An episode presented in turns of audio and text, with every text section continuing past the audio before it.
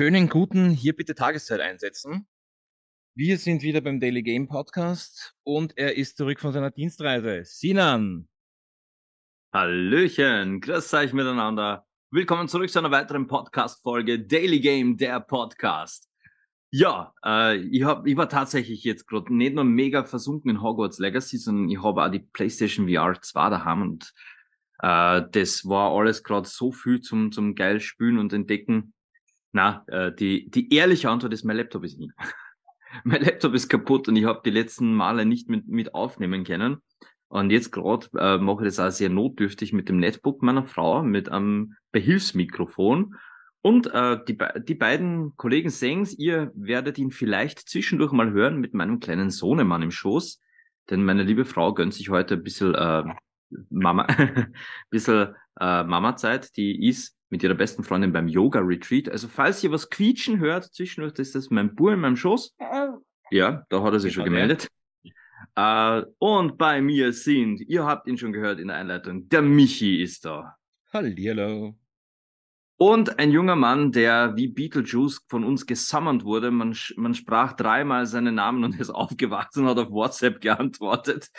Und er schaut erstaunlich gut aus für das, dass er gerade aus dem Bett gerade ist, der liebe Manuel. Hallo. Und wir reden heute, wir, wir, ihr habt jetzt, ich weiß nicht, habt ihr jetzt, na, na, na, die Folge kommt viel, viel später. Ihr habt aber sicher vor kurzem unsere große Nintendo-Doppelfolge gehört. Da haben wir ja generell über Nintendo gesprochen und haben so klar ein bisschen auch Super Mario angeschnitten. Was ihr aber jetzt heute hört, ist, wir wollen uns ein bisschen ähm, einschießen auf The Legend of Zelda, weil es da einfach so viel zum Sagen gibt. Und jeder da draußen hat so seinen eigenen kleinen Zelda-Favorite. Und ich werde ich werd heute wieder mal so ein bisschen Fun Facts dazwischen droppen, wenn ich was hab. Und die beiden Herren kümmern sich hauptsächlich um, äh, ja, um, um die Spiele. Ich bin nur da für Ocarina of Time, weil, liebe Zuhörerinnen, Zuhörer und Zuhörer, das ist das einzige Zelda, was ich je angegriffen habe, weil mir der Rest nicht interessiert hat. Aber 20 Zuhörer verloren. Ja, das. Ich, ich habe aber zu Ocarina of Time dann noch ein Fun Fact, was sie alle, alle in die Schranken weisen kann. Aber wer fängt denn heute an? Mit welchem geht's denn los? Mit dem ersten Zelda, oder? Fangen wir mit, mit dem Basics an. Was ist eigentlich The Legends of Zelda? Michi! Ja.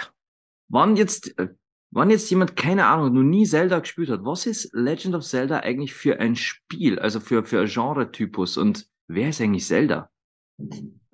Zelda, fangen wir mal so an. Zelda ist, glaube ich, die, die, unsere Lieblingsprinzessin, gleich nach Prinzessin Peach. Oh, willst du uns sagen, Zelda ist gar nicht der grüne Dude? Richtig, richtig. Meine Fresse. The Legend of Zelda. Das? Ja, das gibt's nur bei Nintendo und die haben es erfunden. und ja, wirklich, also The Legend of Zelda, da geht's nicht um unseren Dude im grünen äh, Elfenkostüm, äh, sondern ja, es ist eigentlich in fast jeder Inkarnation, um schon mal so weit vorzugreifen, immer die Prinzessin äh, des Landes Hyrule. Hyrule nennt es oder sprecht es aus, wie ihr möchtet. Ich ähm, weiß bis heute nicht, wie man das ausspricht. Ich glaube, ich werde mich an Hyrule halten. Es, ja, der Alkoholpegel kann um die Uhrzeit noch nicht so steigen, dass ich mich verspreche. Also. Es, es ist übrigens halb zwölf Vormittag. ja, also, ja, es ist Samstag. Ach so. Samstag.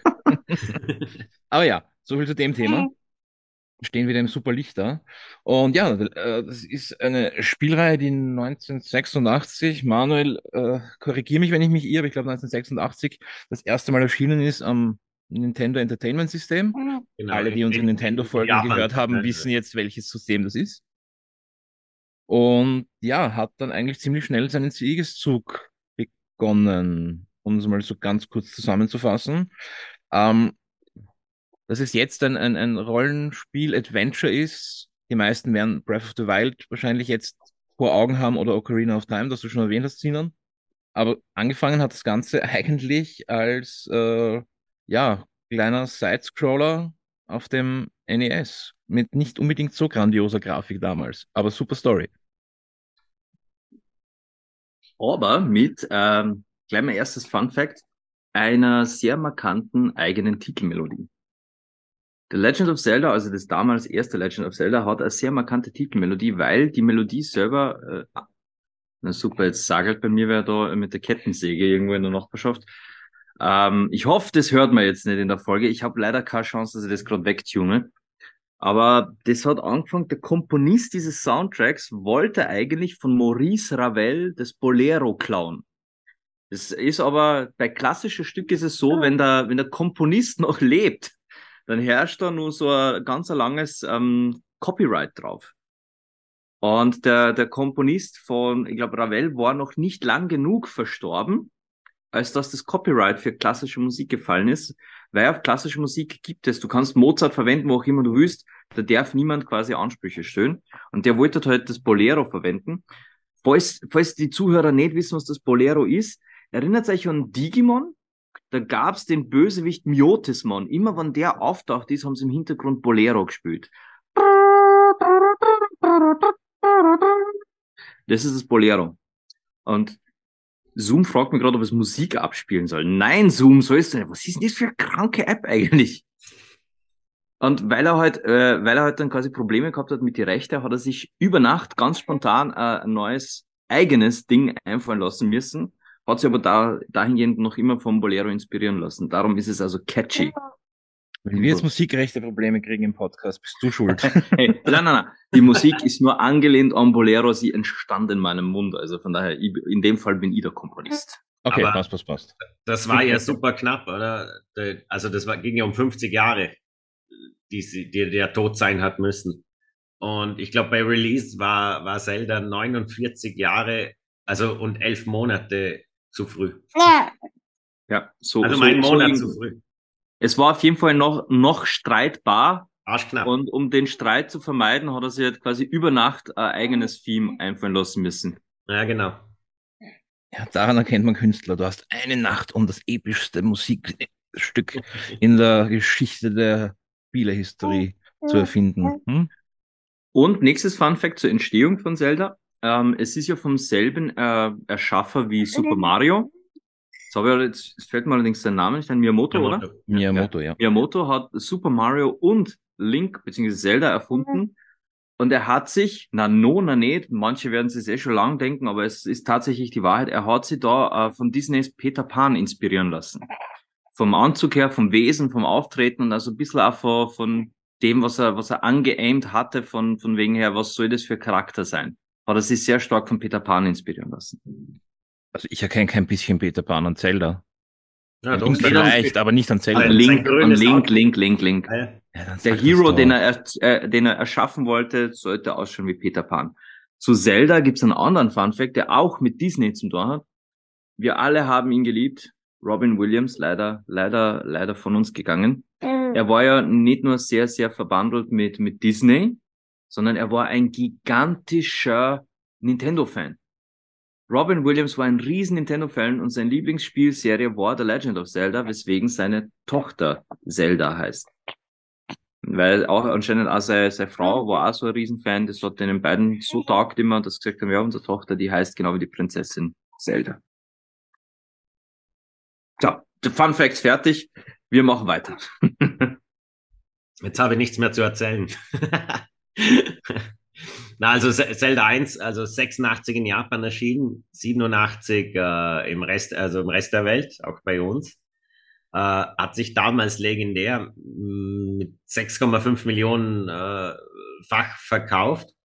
Äh, besonders war, ich kann mich erinnern, äh, ja, die Verpackung war ausgeschnitten, also du hast ein, ein, ein Logo drauf gehabt oder ein, ein, ein Wappen und ein Teil vom Wappen war ausgeschnitten und da hat wirklich äh, ein Stück von dem Modul rausgeschaut.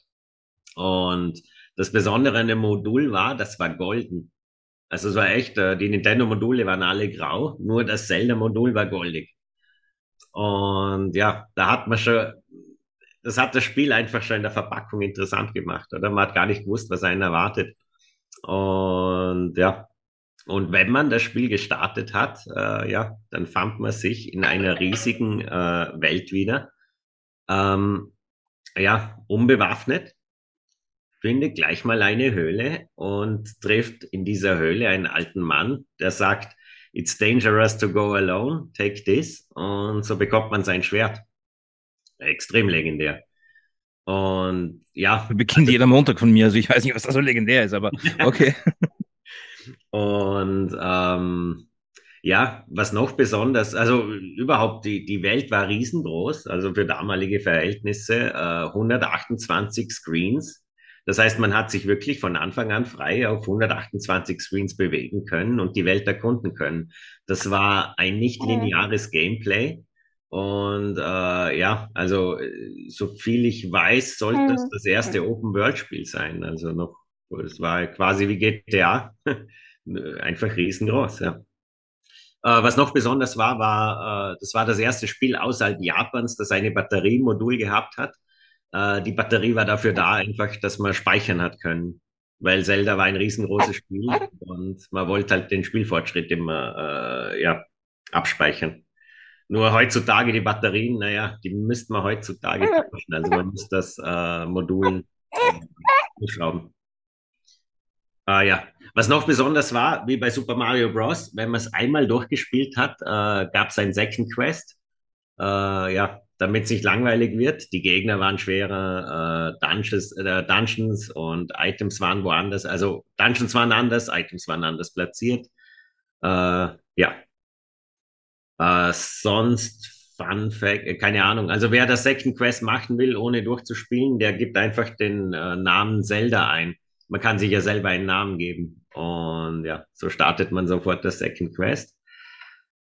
Ja, Gab es nicht auch, es war doch die Nintendo, also die NES, äh, die NES-Version, ähm, wo quasi diese Negativwelt, also wo sie quasi noch aus Programmierzeit die, die Dinge im Spiel drin hatten, dass man durch Zufall entdecken konnte. Das war doch auch äh, im, im ersten NES, äh, im ersten Zelda drin, oder? Ich weiß jetzt nicht, was du meinst. Irgendwann, Jahre nach der Veröffentlichung von äh, Legend of Zelda, hat man durch Zufall in irgendeiner ähm, Abkürzungen in einer Höhle die Möglichkeit gefunden, ähm, quasi ähm, das ganze Spiel äh, seitenverkehrt, also quasi negativ gesehen. Oh. Ah, ähm, das weiß ich gar nicht. Cool. Durch, durchzuspielen ja. und das hat man dann quasi äh, ne Negativwelt oder Negativversion genannt, was auch ja ziemlich ja naja. halt. Ich kenn's von Mario Bros, ja, mit den schrägen Levels. Genau, richtig. Da, da genauso, aber bei Zelda gab es das quasi auch. Ah, sehr cool. Muss ich mal schauen. Ja, und äh, es gibt das Book of Magic als Item. Also in Zelda gibt's immer wieder Items zum Finden, die, wie soll ich sagen, äh, das Spiel dramatisch verändern. Also ist man zum Beispiel auf eine Plattform, also war da Wasser, ist man nicht äh, aufs Wasser gekommen. Mit dem Floß hat man dann das Wasser überschreiten können und so weiter. Es hat auch Bomben gegeben, oder? Damit hat man äh, in manche Wände äh, ähm, Löcher sprengen können. Ja, und so weiter. Und eins von diesen Items äh, war das Book of Magic, was in Japan übersetzt einfach nur Bibel heißt. Aber das haben sie sich bei uns nicht getraut. Ja, aber sie haben es ziemlich auf den Kopf getroffen. Ja, ja.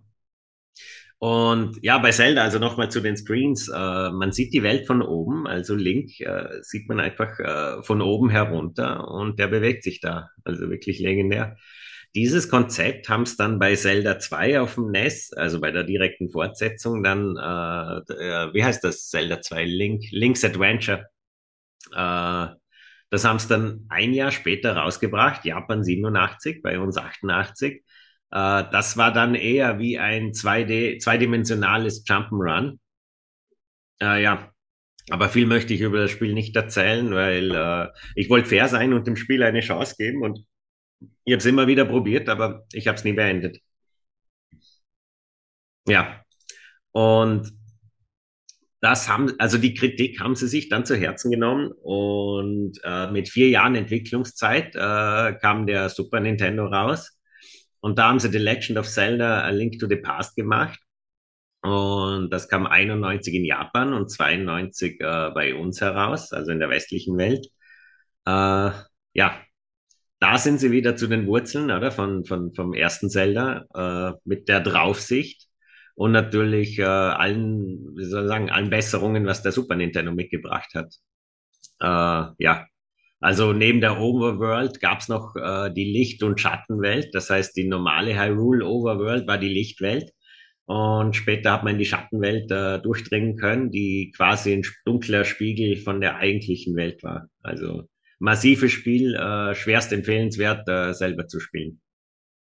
Äh, und kurzer Fun Fact, es gibt einen versteckten Raum in dem Spiel, ein geheimes Zimmer sozusagen, äh, bringt nicht viel außer Rubine und im Text wird ein Nintendo-Fan erwähnt, also höchstpersönlich. Äh, er heißt äh, Chris Hulihan, Chris Hulihan und ja, der hat einfach so randomly eine Erwähnung in irgendeinem Nintendo-Spiel gewonnen und das war dann ähm, äh, das legendäre äh, Zelda Link to the Past. Ja. Und dann ging es eigentlich, ja, dann ging es eigentlich äh, rüber zum Nintendo 64 mit einem sehr, sehr legendären Spiel. Aber ich sehe gerade, unser Moderator ist gerade verschwunden. Der, der, der hat sich seine wohlverdiente Babypause genommen. Nein, äh, Spaß, der kommt gleich der wieder. Grad, der ist gerade stehen gegangen. Um, ähm, du hast es, du hast es aber äh, gerade super angesprochen, ähm, dass ähm, storytechnisch und ähm, ja, äh, sagen wir mal, systemübergreifend die Story von Zelda ja nicht immer sehr linear ist. Also es, es, Zelda ist nicht dafür bekannt, dass jetzt zum Beispiel äh, Teil, ein, gut, Teil 1 und Teil 2 waren eben noch auf NES und dann gab es aber nie in dem Sinne ein Zelda 3. Ab ja. dem Spiel war es dann eben, du hast es erwähnt, Zelda, äh, The Legend of Zelda, ähm, was war's? Ähm, uh, A Link to the Past. A Link to the Past war der dritte Teil, der rausgekommen ist, aber ist nicht der dritte Teil in chronologischer Reihenfolge. Das stimmt. Wobei sie das natürlich ja später gemacht haben, gell? Weil ja, ja, klar. Ich mein, das Spiel war eine Neuinkarnation. Na, natürlich. Ich meine, George ja, ja. Lucas hatte auch von Anfang an schon den Plan, dass es 4, 5, 6, 1, 2, 3 wird. Also ja, natürlich. Star Wars Filme etc. Natürlich. Das wissen wir alle. Auch wenn er immer was anderes sagt. Je nach Interview. Je nach, ja. Ja, aber er ist George fucking Lucas, der kann sich halt leisten, was. Der ist der Miyamoto von, von Amerika, sagen wir mal so. Ähm, ja, aber das ist, das ist recht interessant, weil ähm, es gibt, du bist, du, du weißt es auswendig, wie viele Zelda-Spiele haben wir? Mehr als ich hab's, ich hab's vergessen. Ich weiß selber nicht mal, wie viel ich gespielt habe. Ich glaube, ich habe 18 kommen, gespielt und es gibt so, ich weiß kommen, nicht, 20. Kommen wir über 20? Auf jeden Fall, glaube ich. Ja, auf jeden Fall. Ablegern auf, auf DS und, und, und Gameboy-Version hier eingeben. Ähm, sollten wir, Disclaimer ist vielleicht etwas spät, aber wir werden uns heute wirklich nur auf ich sage jetzt mal, neun Spiele ähm, einlassen, weil sonst wird das eine Drei-Tage-Folge, wenn wir da jetzt wirklich jedes Spiel im Einzelnen äh, besprechen werden. Also wie ihr jetzt schon gehört habt, ist natürlich der Beginn mit The Legend of Zelda und die Kurzerwähnung von Zelda 2. Das ähm, gibt's ja. es existiert. Es existiert, ja. Ähm, es ist halt, wobei es ist sicher spielbarer als E.T., aber das ist wieder ein ganz anderes Thema. ähm, also die nächsten Titel, um die wir uns auf jeden Fall ähm, noch ein bisschen den Kopf äh, zerbrechen werden, sind jetzt dann eben äh, Link to the Past. Da wird uns der Manuel noch ein bisschen was erzählen. Ich werde mich dann. Äh, das habe ich schon erzählt. Bis, äh, ja, willst du noch ein bisschen drauf eingehen oder? Uh, ja, ich habe es gespielt, immer wieder, immer wieder gern. Uh, sag ja, das ist echt ein Pflichttitel, uh, wer mal ein Pixel-Zelda spielen will. Ich wollte dich eh fragen, hast du eins von den Pixel Zeldas gespielt oder hast du, bist du nur bei den Polygonen daheim? Ich habe ich hab wirklich noch Pixel gespielt damals, ähm, aber ich war, ich, ich war zu jung dafür. Ich habe es einfach nicht, ich habe es nicht geschnallt damals, was von mir verlangt wird. Ich, ich sag's auch von ehrlich, ich war, ich war neun, als das rauskam. Und na Blödsinn, ich war noch nicht mal neun. 91 war's, bei uns 92. Ja, also mit acht ja, toll, ich laufe mit einem pixeligen Ding herum, kannst links und rechts steuern, aber das, was von mir verlangt wurde, nee, das, das war jenseits meines Horizontes damals. Ich habe dann äh, die, das, Poly, das Poly, aufge, aufgepuschte Polygonen äh, Spiel äh, Link's Awakening, also in der 2019er Version, dann dafür umso intensiver durchgespielt. Mhm. Ähm, das ist so quasi das, also ähm, äh, Link's Awakening ist ja quasi der vierte Teil der Reihe, der erschienen ist, aber wie wir jetzt schon gehört haben, nicht ähm, der Reihe nach äh, ist und eigentlich auch eine ziemliche Ausnahme ist in der Geschichte von dieser ganzen Zelda-Reihe, weil es ähm, eigentlich das erste und einzige Spiel in der Reihe ist, das nicht in Hyrule spielt. Ähm, und so eigentlich die Fortsetzung eines ähm, ja, Handheld-Titles ist. Wenn ich mir jetzt nicht ganz irre, ist, glaube ich, The Legend of Zelda Oracle of Ages oder Oracle of Seasons der Teil, der vor Link's Awakening spielt, weil die Reise, die in Link's Awakening quasi zu Ende geht, wo man am Meer ist und mit seinem äh, Schiff äh, auf der Insel Kokolind strandet, ist davor wirklich der Ableger Oracle of Ages, dass man aber dann halt erst rausfindet eigentlich. Oh, okay. Ich sage, die, die, die, die Timeline, wir hören dich, ja? Äh, wie ist die Audio? Abgesehen davon, dass ich weit weg bin. Klingt wie, als wärst du in einem Kinderzimmer. Okay, ähm, ich weiß, es ist jetzt gerade mein Part. Ich werde das jetzt probieren. Ich muss jetzt mit dem Kleinen ein bisschen auf und ab gehen, sonst kreischt er mir nur ins Mikrofon. Der ist gerade mega unrund. Splashchen mag auch nicht. Aber wir sind ja gut im Improvisieren. Auf jeden Fall, aber du kannst noch ein bisschen auflaufen, auflaufen nämlich, ähm, auf und ablaufen, ähm, weil ich eh noch gerade drin bin eigentlich im, im, im äh, Link's Awakening. Das heißt, du hast noch ein bisschen Beruhigungszeit, wenn dir das hilft. Also ist Ocarina of Time noch nicht dran? Du hast noch ein bisschen, du hast noch ein bisschen Luft. Nicht viel, aber ein paar Minuten können wir dir und den Kleinen schon noch schaffen. Dann, dann mach du mal weiter und äh, ich, ich bin in Hörweite. Bis, bis gleich. Perfekt, wir geben dir ganz unauffällige Zeichen, dass du mitkriegst, dass du dran bist, ne? Passt. Ja, so viel zum Thema Babypause. ähm, ja, back to the, back to the basics. Ähm, ja, war der erste Zelda-Titel, der nicht in äh, Hyrule spielt, sondern eben auf der Insel äh, Kokolind. Ähm, und äh, trotzdem, also die, die, die Ansichtsweise weiterhin von oben auf Link und die ganze Insel quasi und die Side-Scrolling-Geschichte ist immer noch dasselbe, aber du, man befindet sich eben auf einer Insel, von der man wieder runterkommen möchte. Ähm, am Strand findet man dann auch, wie schon immer, das erste Schwert, mit dem man sich dann weiterkämpfen kann. Und im Laufe des Spiels kommt heraus, ähm, dass die Insel äh, eigentlich gar nicht real ist, sondern nur ein, ein, ein Traumgefilde ist. Und um von dort zu entkommen zu können, muss äh, Link den, äh, Wind, äh, den Windfisch aufwecken und muss acht äh, Instrumente der Sirene finden. Und ja, mehr darüber zu erzählen, würde einfach den Spaß nehmen von, von dem ganzen Titel und auch, auch sehr viel spoilern, weil das ist ein Titel, den muss man selbst erlebt haben. Der ist äh, kultig, genauso wie äh, der vorher genannte Link to the Past. Die zwei Teile gehören dazu, genau wie Ocarina of Time. Deswegen haben wir auch gesagt, die Teile müssen unbedingt rein, wenn wir über Zelda sprechen. Und klare Spielempfehlung äh, meinerseits. Also wenn ihr die Möglichkeit habt, dass ihr euch die 2019er Version für die Switch holt, ähm, es ist auf jeden Fall ein, ein angenehmeres Spielerlebnis. Es sieht etwas gewöhnungsbedürftig an aus, wenn man die ähm, sonstigen Grafiken kennt von Zelda, aber es ist jede Stunde, die man in diesem Spiel verbringt, und glaubt mir, es werden Stunden werden, einfach wert. Angefangen von der Ankunft auf der Insel bis, ähm, äh, die, bis zum ersten Endkampf. Es ist, holt euch das Spiel, lasst mich nicht weiter plappern, was das betrifft, und ja, einfach drauf los spielen und einfach Spaß haben auf der Insel. Besser, besser geht's nicht mehr für ein nicht-Hyrule Zelda. Und wenn uns unser Neupapa hört und sieht, würde ich dann das Wort an ihn übergeben. Nämlich dann kommen wir zum wahrscheinlich bekanntesten Erfolg, erfolgreichsten wahrscheinlich nicht mehr, aber eines der erfolgreichsten Zelda-Spiele. Nein, nein, nein, das passt schon so. Ist es wirklich noch der erfolgreichste? Wir droppen gleich den ersten interesting Fun Fact zu Sehr Legend gut. of Zelda Ocarina of Time. Es ist nach wie vor heute noch das am höchsten gescorte Spiel auf Metacritic. Das einzige Spiel, das auf Metacritic einen Score von 99 hat. Ungeschlagen. Verdient. So beliebt ist dieses fucking Spiel noch immer. Oh ja.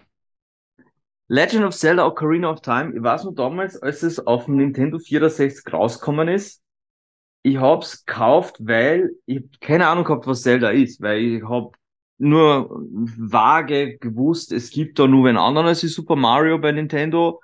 Ich hab gewusst, es ist so ein kleines Manschgal mit einem grünen Hut, was ein bisschen nach Peter Pan ausschaut.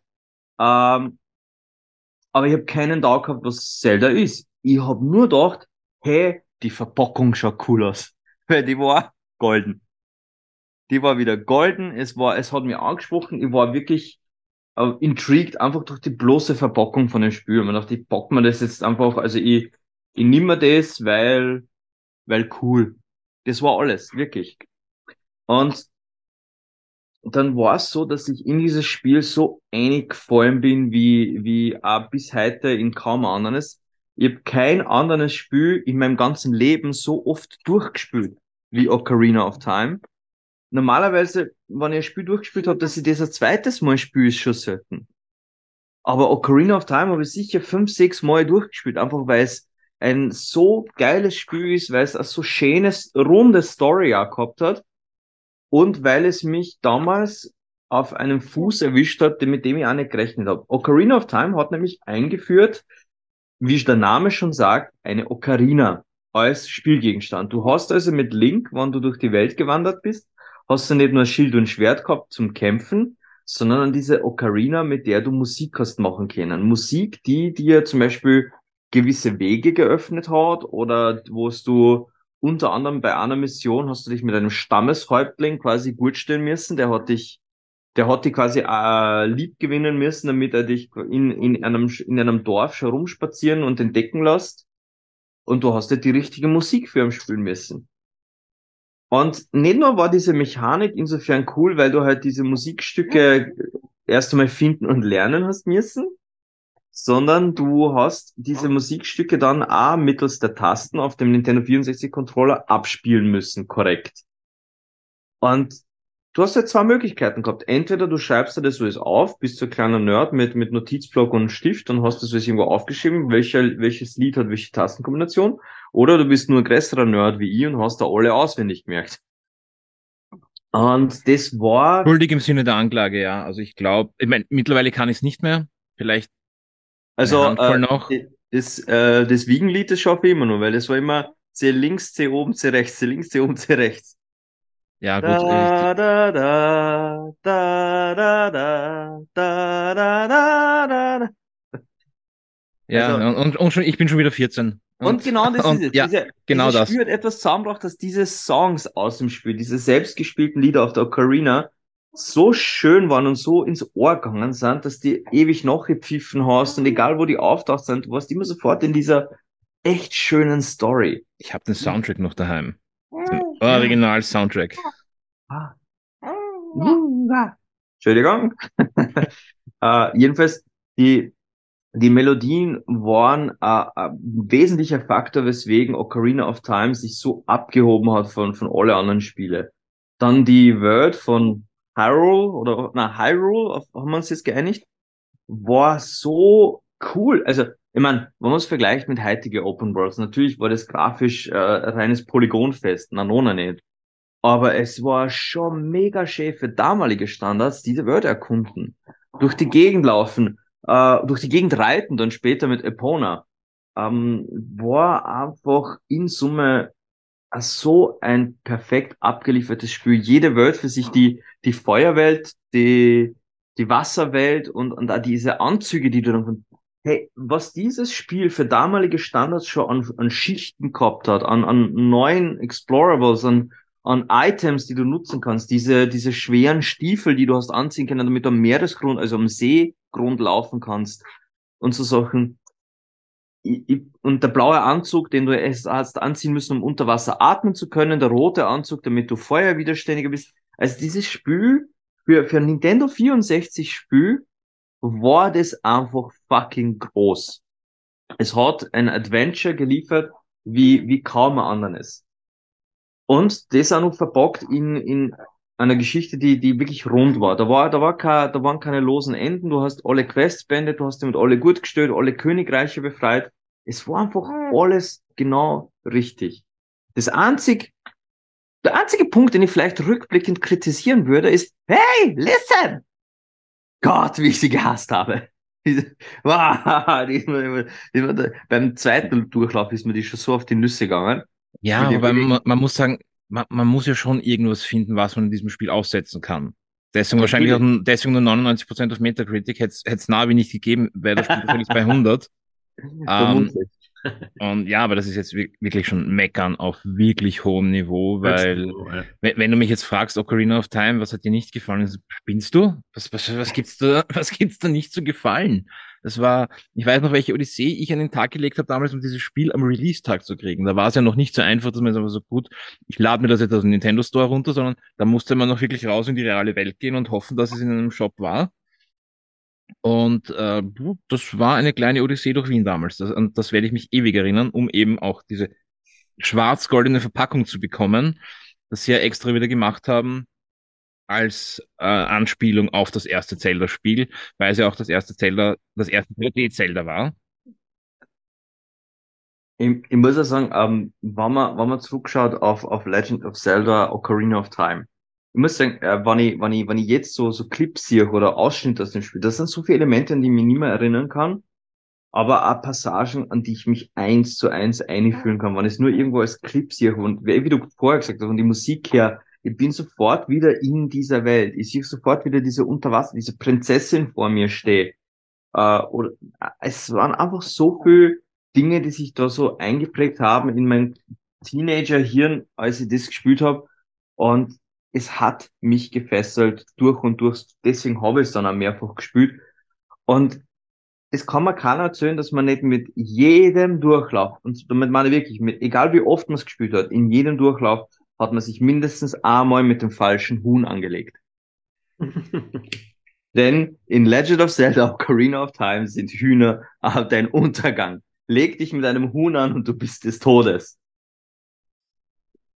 Na, es ist wirklich, die, die einzelnen Quests, egal ob es jetzt zum Beispiel das, das Besorgen von der Milch war, von dieser Milchfarm oder wenn es Fischen warst am See, es war eigentlich immer irgendeine coole Beschäftigung da, dass du in diesem spürst, der, der Zeit verbringen können. Und dann halt der große Bossfight mit, mit Ganondorf oder Ganondorf oder wie auch immer man ihn jetzt nennen möchte. Und fertig. Es war einfach ein Traum von Anfang bis Ende. Wobei es fast ganz anders äh, außerkämen war, weil der, der Erschaffer Miyamoto war ja oder ist auch heute noch seines Zeichens ein riesiger Fan von FPS-Games, also der ist ein Riesenfan von First-Person-Shootern und er wollte eigentlich aus Ocarina of Time ein First-Person-Spiel machen.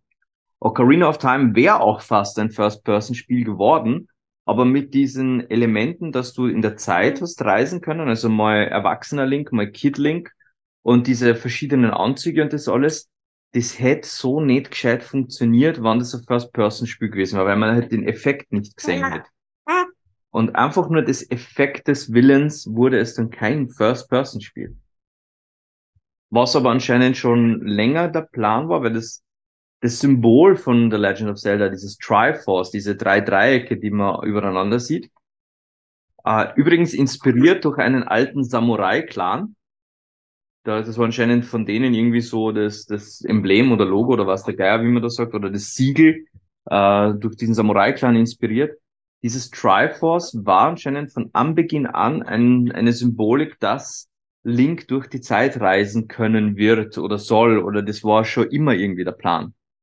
Das Triforce soll, hätte also immer die, die, die Zeitreise symbolisieren sollen mit Vergangenheit, Gegenwart und Zukunft. So, so zumindest laut, laut meiner Recherche und meinen Fun Facts zu, zu The Legend of Zelda. Und ja, wie schon gesagt, gnadenlos erfolgreich. Und ich glaube, ich, ich glaube, ich übertreibe nicht, wenn ich sage, es ist das Spiel, wo die meisten Fans schreien und fordern, bitte, bitte bringt es nochmal auf der Nintendo Switch, wir wollen dieses Spiel zurück. Und jetzt wird natürlich der kleine über. Sehr gut, Moment. Ich schalte mir mal stumm, ich bin sowieso gerade fertig. Okay, so. Ja, also uh, Ocarina of Time, absolute Heldenreise absolutes Pflichtspiel. Also wirklich. Äh, ja, was das, heißt also, das, das ist, das ist die Heldenreise. Dass ich glaub, ja, ja, also wirklich. Es, es gab dann, wie das Ihnen alles gesagt hat, ich, ich hätte einfach nur, oder was heißt, ich hätte, ich bin einfach nur blöde, nickend gerade da gesessen und ja, stimmt, stimmt, habe ich gemacht. Wie oft ich durch diesen Kokiri-Wald gelaufen bin zu der Musik und dann falsch abgebogen bin, weil es doch nicht lauter wurde, als ich dachte.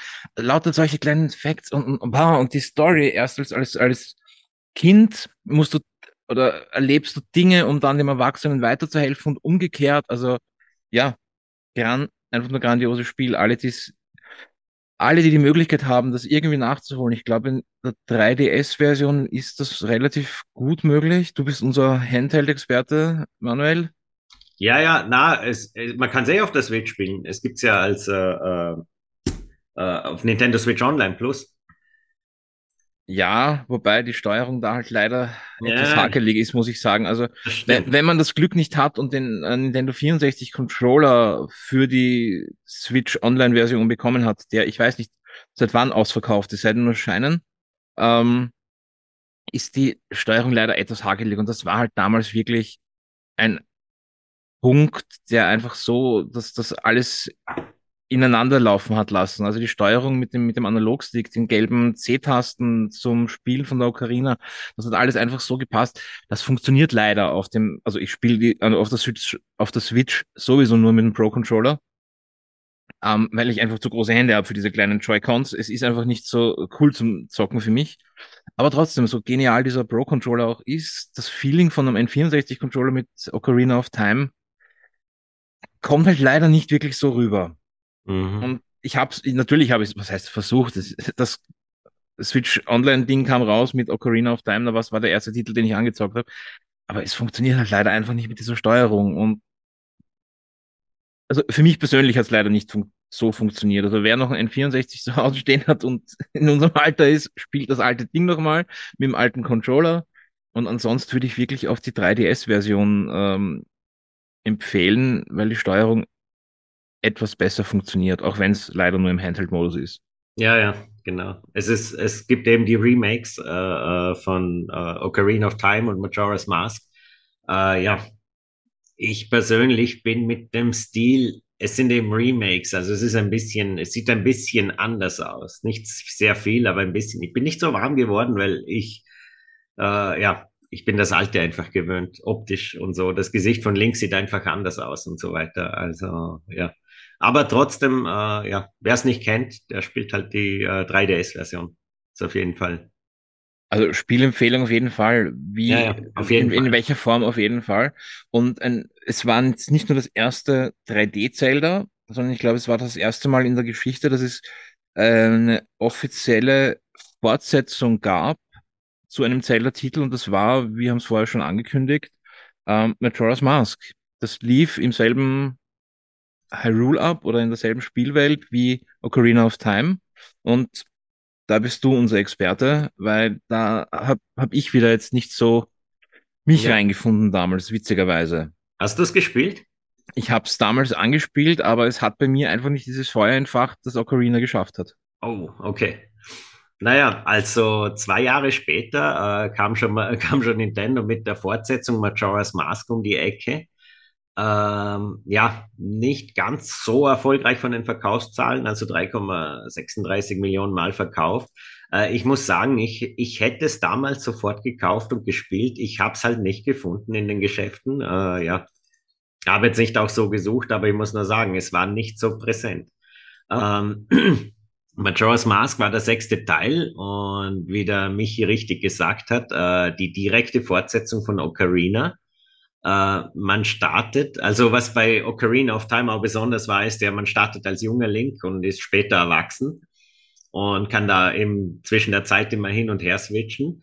Äh, bei Majora's Mask startet man als junger Link, äh, ist also wieder in dieser Timeline und äh, die Story ist, dass er irgendein, also dass er einen alten Freund sucht und äh, über Umwege, äh, wie soll ich sagen, er trifft das Horror Kid, das klaut die, seine Ocarina. Und long story short, er landet in Termina. Das ist eine andere, äh, wie soll ich sagen, ein anderes, eine, ein anderer Ort als Hyrule. Mal wieder zur Abwechslung nach Kokolint. Und ja, dort trifft er allesamt seltsame äh, Figuren. Also er ist in Unruhstadt. Äh, ja, er trifft den ominösen Maskenhändler, der verdächtig sehr nach Shigeru Miyamoto aussieht. Äh, ja, kurz noch zur Entwicklung vom Spiel. Äh, Ocarina of Time hätte ja äh, hätte noch weiterentwickelt werden sollen, auch mit einer schwereren Version des Spiels. Und zwar, wir haben da in der Nintendo 64, also in der Nintendo-Folge darüber gesprochen, es hätte ja das 64-DD-Laufwerk für Nintendo 64 rauskommen sollen. Also das Ding, was, was, äh, wo man den Nintendo 64 draufgesteckt hätte. Äh, so hin und her in der Entwicklungszeit, äh, der Eiji Aonuma hat Miyamoto als Designer von Zelda äh, abgelöst in der Zeit.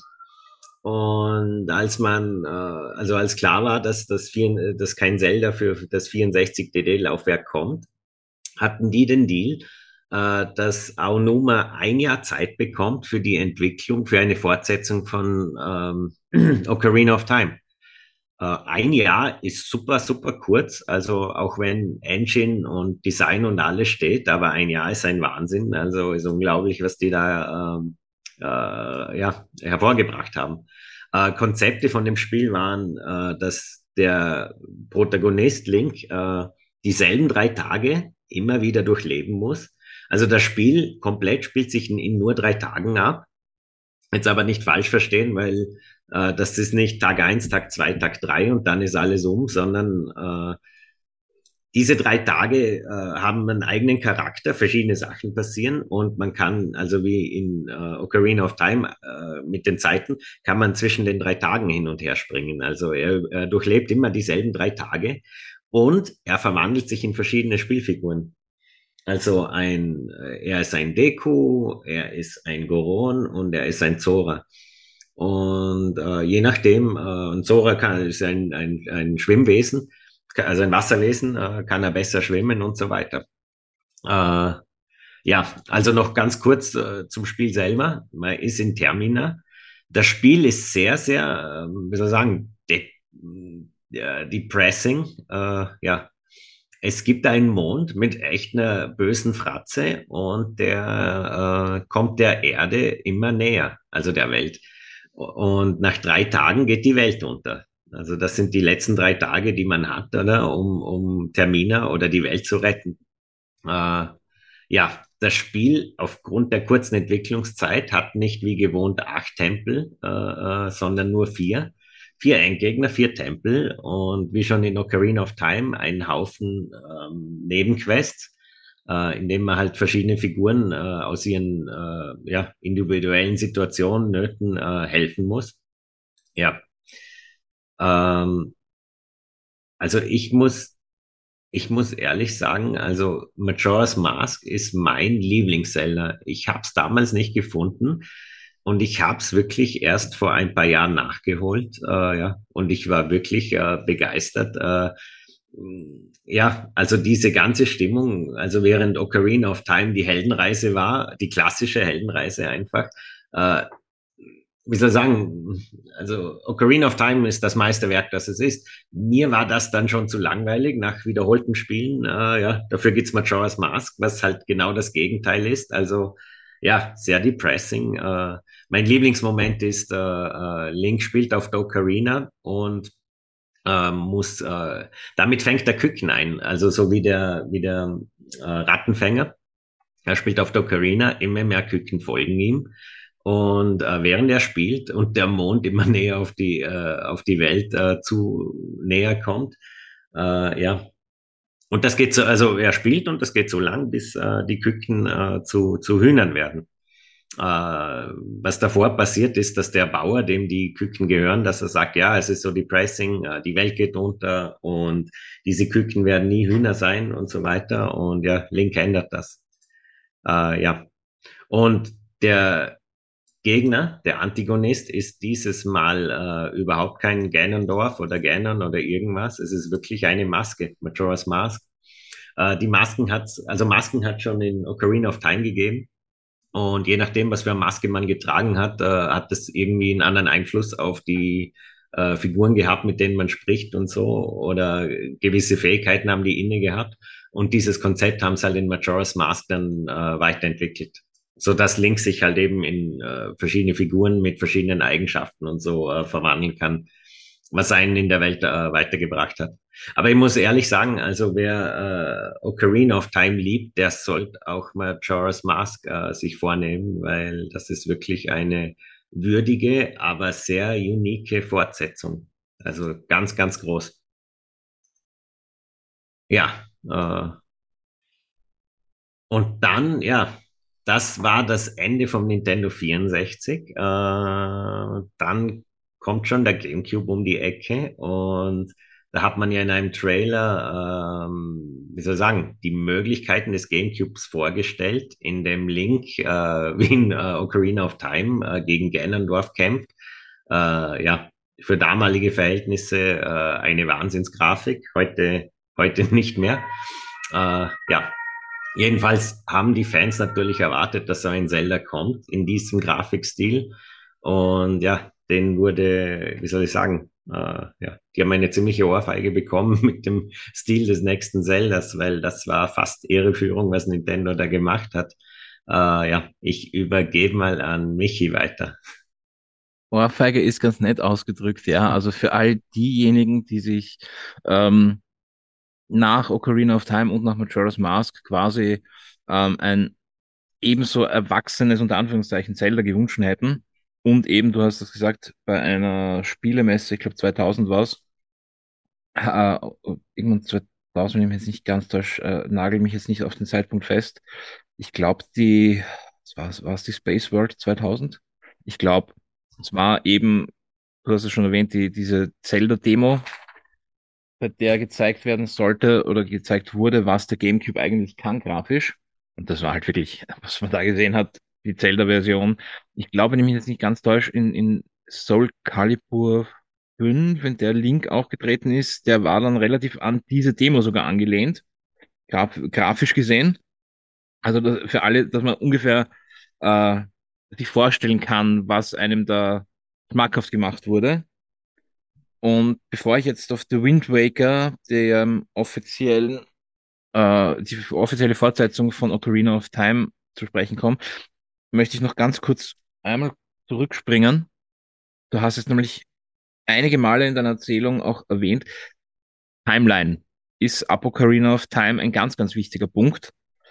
Die Zelda-Chronologie, äh, ähm, sage ich jetzt mal, von den ganzen Geschichten, ist, ist sowieso schon von Haus aus etwas komplizierter, aber mit äh, Ocarina of Time und allem danach wurde es richtig kompliziert, weil die Reise von ähm, Link als Kind, als Erwachsener wieder zurück hat, wie, wir es heute alle wissen im, im, aus dem MCU, ähm, für verschiedene Zeitstränge gesorgt.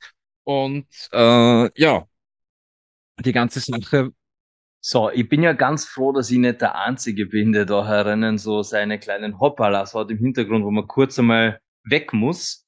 Jetzt haben wir tatsächlich eine ganz kleine äh, Aufzeichnungsunterbrechung gehabt, drum ist da jetzt so ein harter Schnitt nach Michi seiner Ansage, bin jetzt plötzlich ich zum Herrn.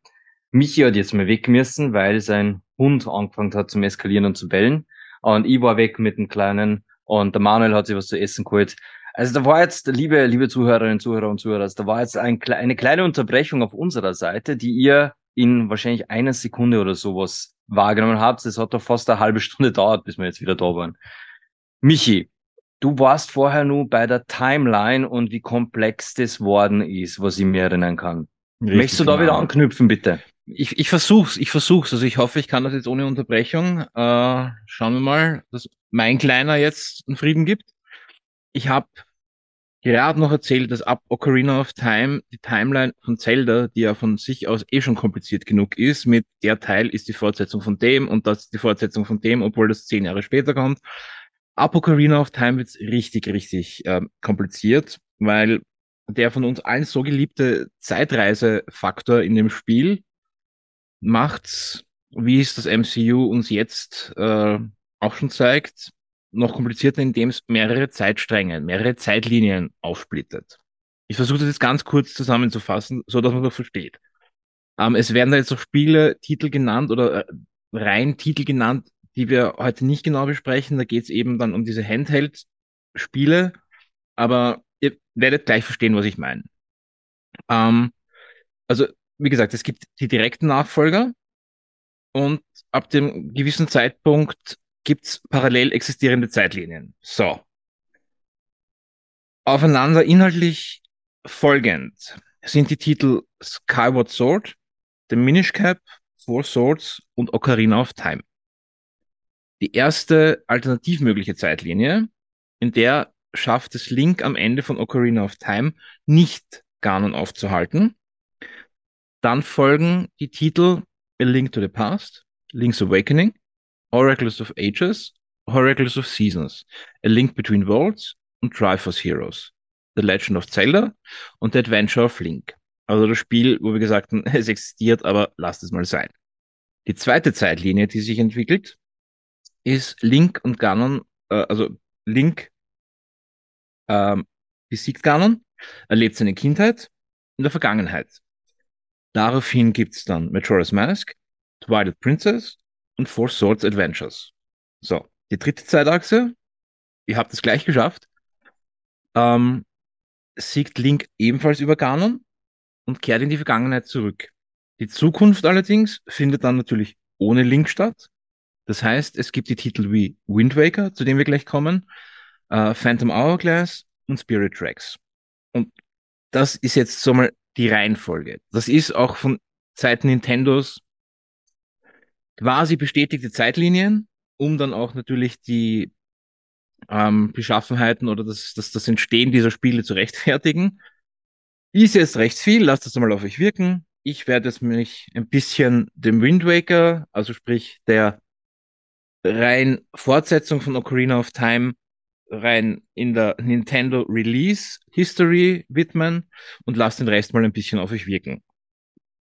Die anderen beiden sind noch bei mir hoffentlich und haben nicht komplette Kopfschmerzen nach der Aussage.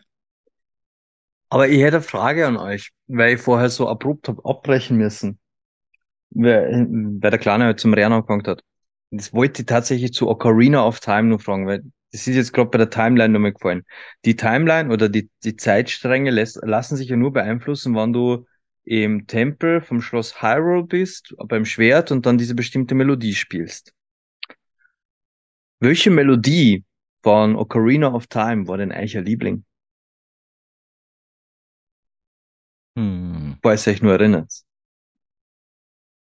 Also ich glaube, das, das Lullaby, das Wiegenlied, auf jeden Fall ganz weit vorne dabei. Und einfach aus, aus sehr ähm, emotionalen Gründen Eponas Song, natürlich.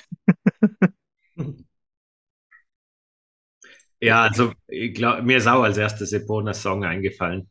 Ähm, ich muss da jetzt wieder kurz zu äh, Majora's Mask noch hinzufügen. In Majora's Mask hat auch wieder die Ocarina dabei und lauter neue Melodien.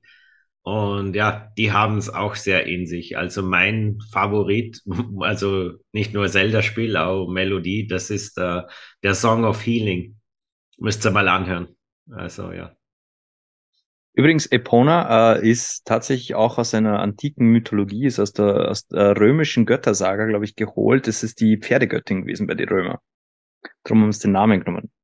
Aber tatsächlich bei mir hängen geblieben sind eigentlich am meisten, neben dem Wiegenlied, was glaube ich das, das Lied ist, was bei allen hängt, ist äh, dieser, dieser Feuersong, mit dem man dann den, den, den Häuptling darüber überzeugt, dieses da da da da da da da da da da da da da da da das, das ist so hängen geblieben, das war immer nur so im Kopf. Das war, war ziemlich, ziemlich geil. Also generell diese Melodien, aber das, das ist bei mir so, so richtig, richtig arg hängen geblieben. Es war eine ziemlich verrückte Cutscene damals auch zu dem Ganzen, als er dann gecheckt hat, hey, das ist ein cooler Song, zu dem shake ich mal und dann lasse ich dich rein in das Dorf. Ja, der, der hat da wirklich dann zum Breakdancen angefangen. Ja, aber das, du, das gesagt, Spiel du, machst war, jetzt, du machst jetzt Wind Waker, gell? ja, also ich werde wenn ich jetzt die komplette Story von jedem äh, Zelda-Spiel euch Du, äh, ich meine, wir haben es, ich glaube, der Manuel hat es vorher als, als Schlag ins Gesicht bezeichnet. ja, Schlag ins hat, Gesicht hat einfach irgendwem deswegen. von uns dies gefallen? Ja. Dir? Ich, ja, ich muss sagen, ich war am Anfang auch so ein bisschen so, äh, scheiße, und wieso jetzt die Grafik? Ähm, zur Erklärung. Ich habe vorhin erwähnt, diese saugeile ähm, Grafikdemo, die uns präsentiert wurde für das neue Zelda am GameCube. Was wir dann allerdings bekommen haben, ein kleiner, sehr, sehr, sehr blonder und sehr comicartiger Link. Äh, nämlich der Wind Waker ist 2003 für den GameCube in der sogenannten Cell Shading Grafik erschienen. Ähm, äh, kommt vom äh, Begriff äh, Cell, das sich ähm, gerade bei, bei die durchsichtige Zeichenfolien früher bei Trickfilmen äh, nannte man Cell. Daher dieser Look Cell Shading und daher eben auch sehr Trickfilm- und Comicartig. Und war halt jetzt nicht unbedingt jedermanns, jeder Frau Sache, diese, diese Art von, von, von Grafik. Auch ich habe am Anfang eher zu denen gehört, die laut aufgeschrien haben und dann gedacht, ja, aber trotzdem, es ist Zelda, ich kann das, ja, ich möchte es trotzdem gerne spielen. Und dann habe ich mir das Ding geholt. Und ich muss sagen, ich bin echt happy, dass ich es gemacht habe. Ja, es ist gewöhnungsbedürftig, gar keine Frage. Es waren dann auch diese, es war einfach wieder dieses ganze Vorteil, Nintendo, Kinderkonsole, äh, bäh, bäh. Bullshit. Es war ein saugeniales Zelda. Ähm, war witzigerweise auch so wie ähm, Manuel hat es vorher erwähnt bei ähm, Majora's Mask, hat äh, auch nur weniger ähm, Dungeons bekommen oder äh, gehabt als äh, sämtliche anderen oder, oder Ocarina of Time, das mit, mit, mit acht ähm, Zell, äh, Dungeons äh, ausgestattet war. Das ist dem, zu, äh, dem zustande gekommen, weil der Entwicklungsprozess von dem Spiel ist ab einem gewissen Zeitpunkt abgebrochen worden, damit es äh, rechtzeitig released werden hat können. Das war zu dem Zeitpunkt das erste Mal, dass quasi Nintendo dann eine Entwicklung abgebrochen hat, um quasi einen Release-Tag zu schaffen. Und somit ist der Wind Waker auch das zweitkürzeste 3D-Zelda bis Weiten und hat sogar, nein, das stimmt jetzt gar nicht. Ich glaube, Majora's Mask hast du gesagt, sind vier Dungeons. Genau, also das ist der einzige Titel, der es unterboten hat. Aber trotzdem, das, also somit das zweitkürzeste Zelda. Ähm, anders als bei Ocarina of Time, auch diesmal spielt ein Instrument ein wenig eine Rolle. Ähm, man, ähm, ja, fangen wir am Anfang an. Also ganz anders als sämtliche andere Zelda-Spiele, die da waren. Man erkundet die Oberwelt in einem Segelboot.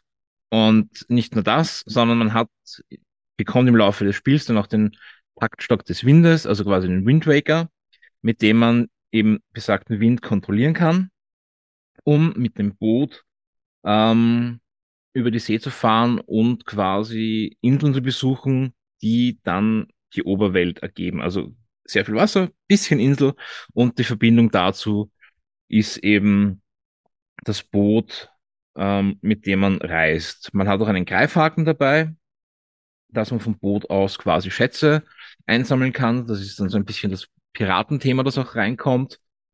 Und äh, ja, dieses Cell-Shading-Look ist dann noch einige Male weiterverwendet worden für Zelda-Spiele. Das waren dann aber, wie gesagt, Handheld-Ableger, also The Legend of Zelda, der Minish Cap. Den Game Boy Advanced war dann in äh, genau dieser Grafik.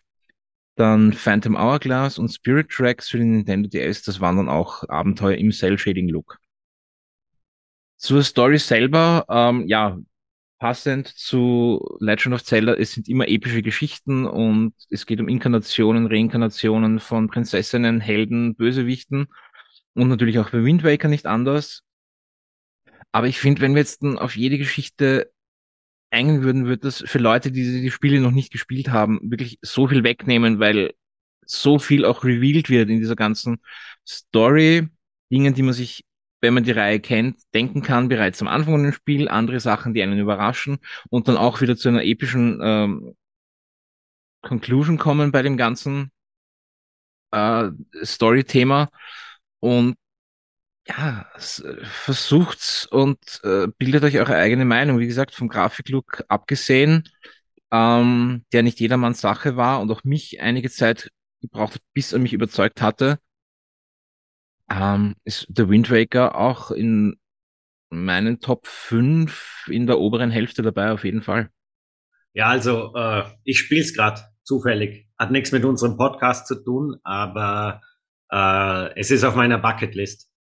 Also ich gehöre zu denen, die den Stil nicht so mögen. Allerdings bin ich mit dem DS Zelda Phantom Hourglass äh, mit dem mit dem Stil warm geworden und ja, nachdem es jeder immer, also jeden, den ich treffe, lobt so in den Himmel, äh, ja, dass ich es auch rausfinden will. Also ja, ich spiele es auf der Wii U und habe mir erst jetzt so einen Wii U Pro Controller geholt, damit ich das Spiel einfach genießen kann. Ja. Also es, es hat auf jeden Fall seine Längen, also wenn es jetzt darum geht, dass ich sage, ein, ein, ein Zelda-Spiel, das vielleicht ein bisschen äh, übertrieben hat, im Sinne von wegen, jetzt finde an den Stellen und den Stellen den und den Teil. Ähm, ja, also es ist Spoiler-Alarm, Manuel, es, es kommt dann eine, eine, ein, kurzer Teil in dem Spiel, wo du wirklich denkst, Leute, echt, hätten da jetzt ein, übertrieben gesagt, nicht auch 100 Stück gereicht, wenn ich sammeln muss. Ähm, ich glaube, ich weiß, was du meinst. Aber das haben's, ich spiele ja das, äh, wie soll ich sagen, den Port auf die Wii U. Haben sie es dort geändert? Da haben sie das, was du, also ich glaube, du meinst das, ich kann mich nur, ich weiß nur ungefähr, äh, du holst Sachen, oder? Aus ja, richtig. Ozean. Das genau. haben das haben's gekürzt, ja. Okay, alles klar. Haben's das gekürzt. war wirklich der einzige für mich jetzt sofort, an den ich heute noch denke, wo ich mir dachte, äh, Stunden an verbrachter äh, Zeit auf dem nicht mal echten Meer. Also wenn sie das, okay, wenn sie das ähm, dann quasi gekürzt haben, dann ist es wahrscheinlich sehr erträglich. Und ja, dann enjoy it. Dann, dann sage ich erst recht nicht mehr viel zu dem Spiel und äh, lass dich die Story da auch entfalten und sehen, wie diese ganze Sache weitergeht. Also die Grafik ist super, die hat mich damals auch schon beeindruckt, das muss ich sagen. Also der Grafikstil, also das Design ist halt seltsam, aber das Cell Shading und so, das war natürlich vor 20 Jahren ein Wahnsinn. Aber ja, aber wie, gesagt, über das, das hast du irgendwann nicht mehr gesehen. Also am Start, die Startinsel, okay, bisschen gewöhnungsbedürftig, die ersten Gegner, die sich dann halt in, im wahrsten Sinne in Rauch aufgelöst haben. Ähm, aber sonst klasse Zelda-Spiel. Also möchte ich jetzt eigentlich gar nicht wirklich großartig dissen, weil mir hat's wirklich Spaß gemacht und ähm, mit Ocarina of Time hoffe ich genauso auf ein Wind Waker Remake für die Switch, dass man es dann wieder zocken kann, weil wie gesagt, Wii und Wii U sind bei mir einfach nicht mehr angeschlossen und die Spiele auch nicht mehr wirklich so auffindbar. Das heißt, ich bin da wirklich in der Gnade Nintendos, dass sie irgendwann da hoffentlich ein Remake rausbringen.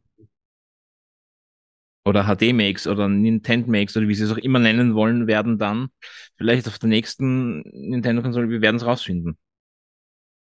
Und ja, auf jeden Fall auch hier. Probiert es. Spielempfehlung von mir, ja, auf jeden Fall. Sollte man erlebt haben, Wind Waker. Ist schon ein großartiges Spiel.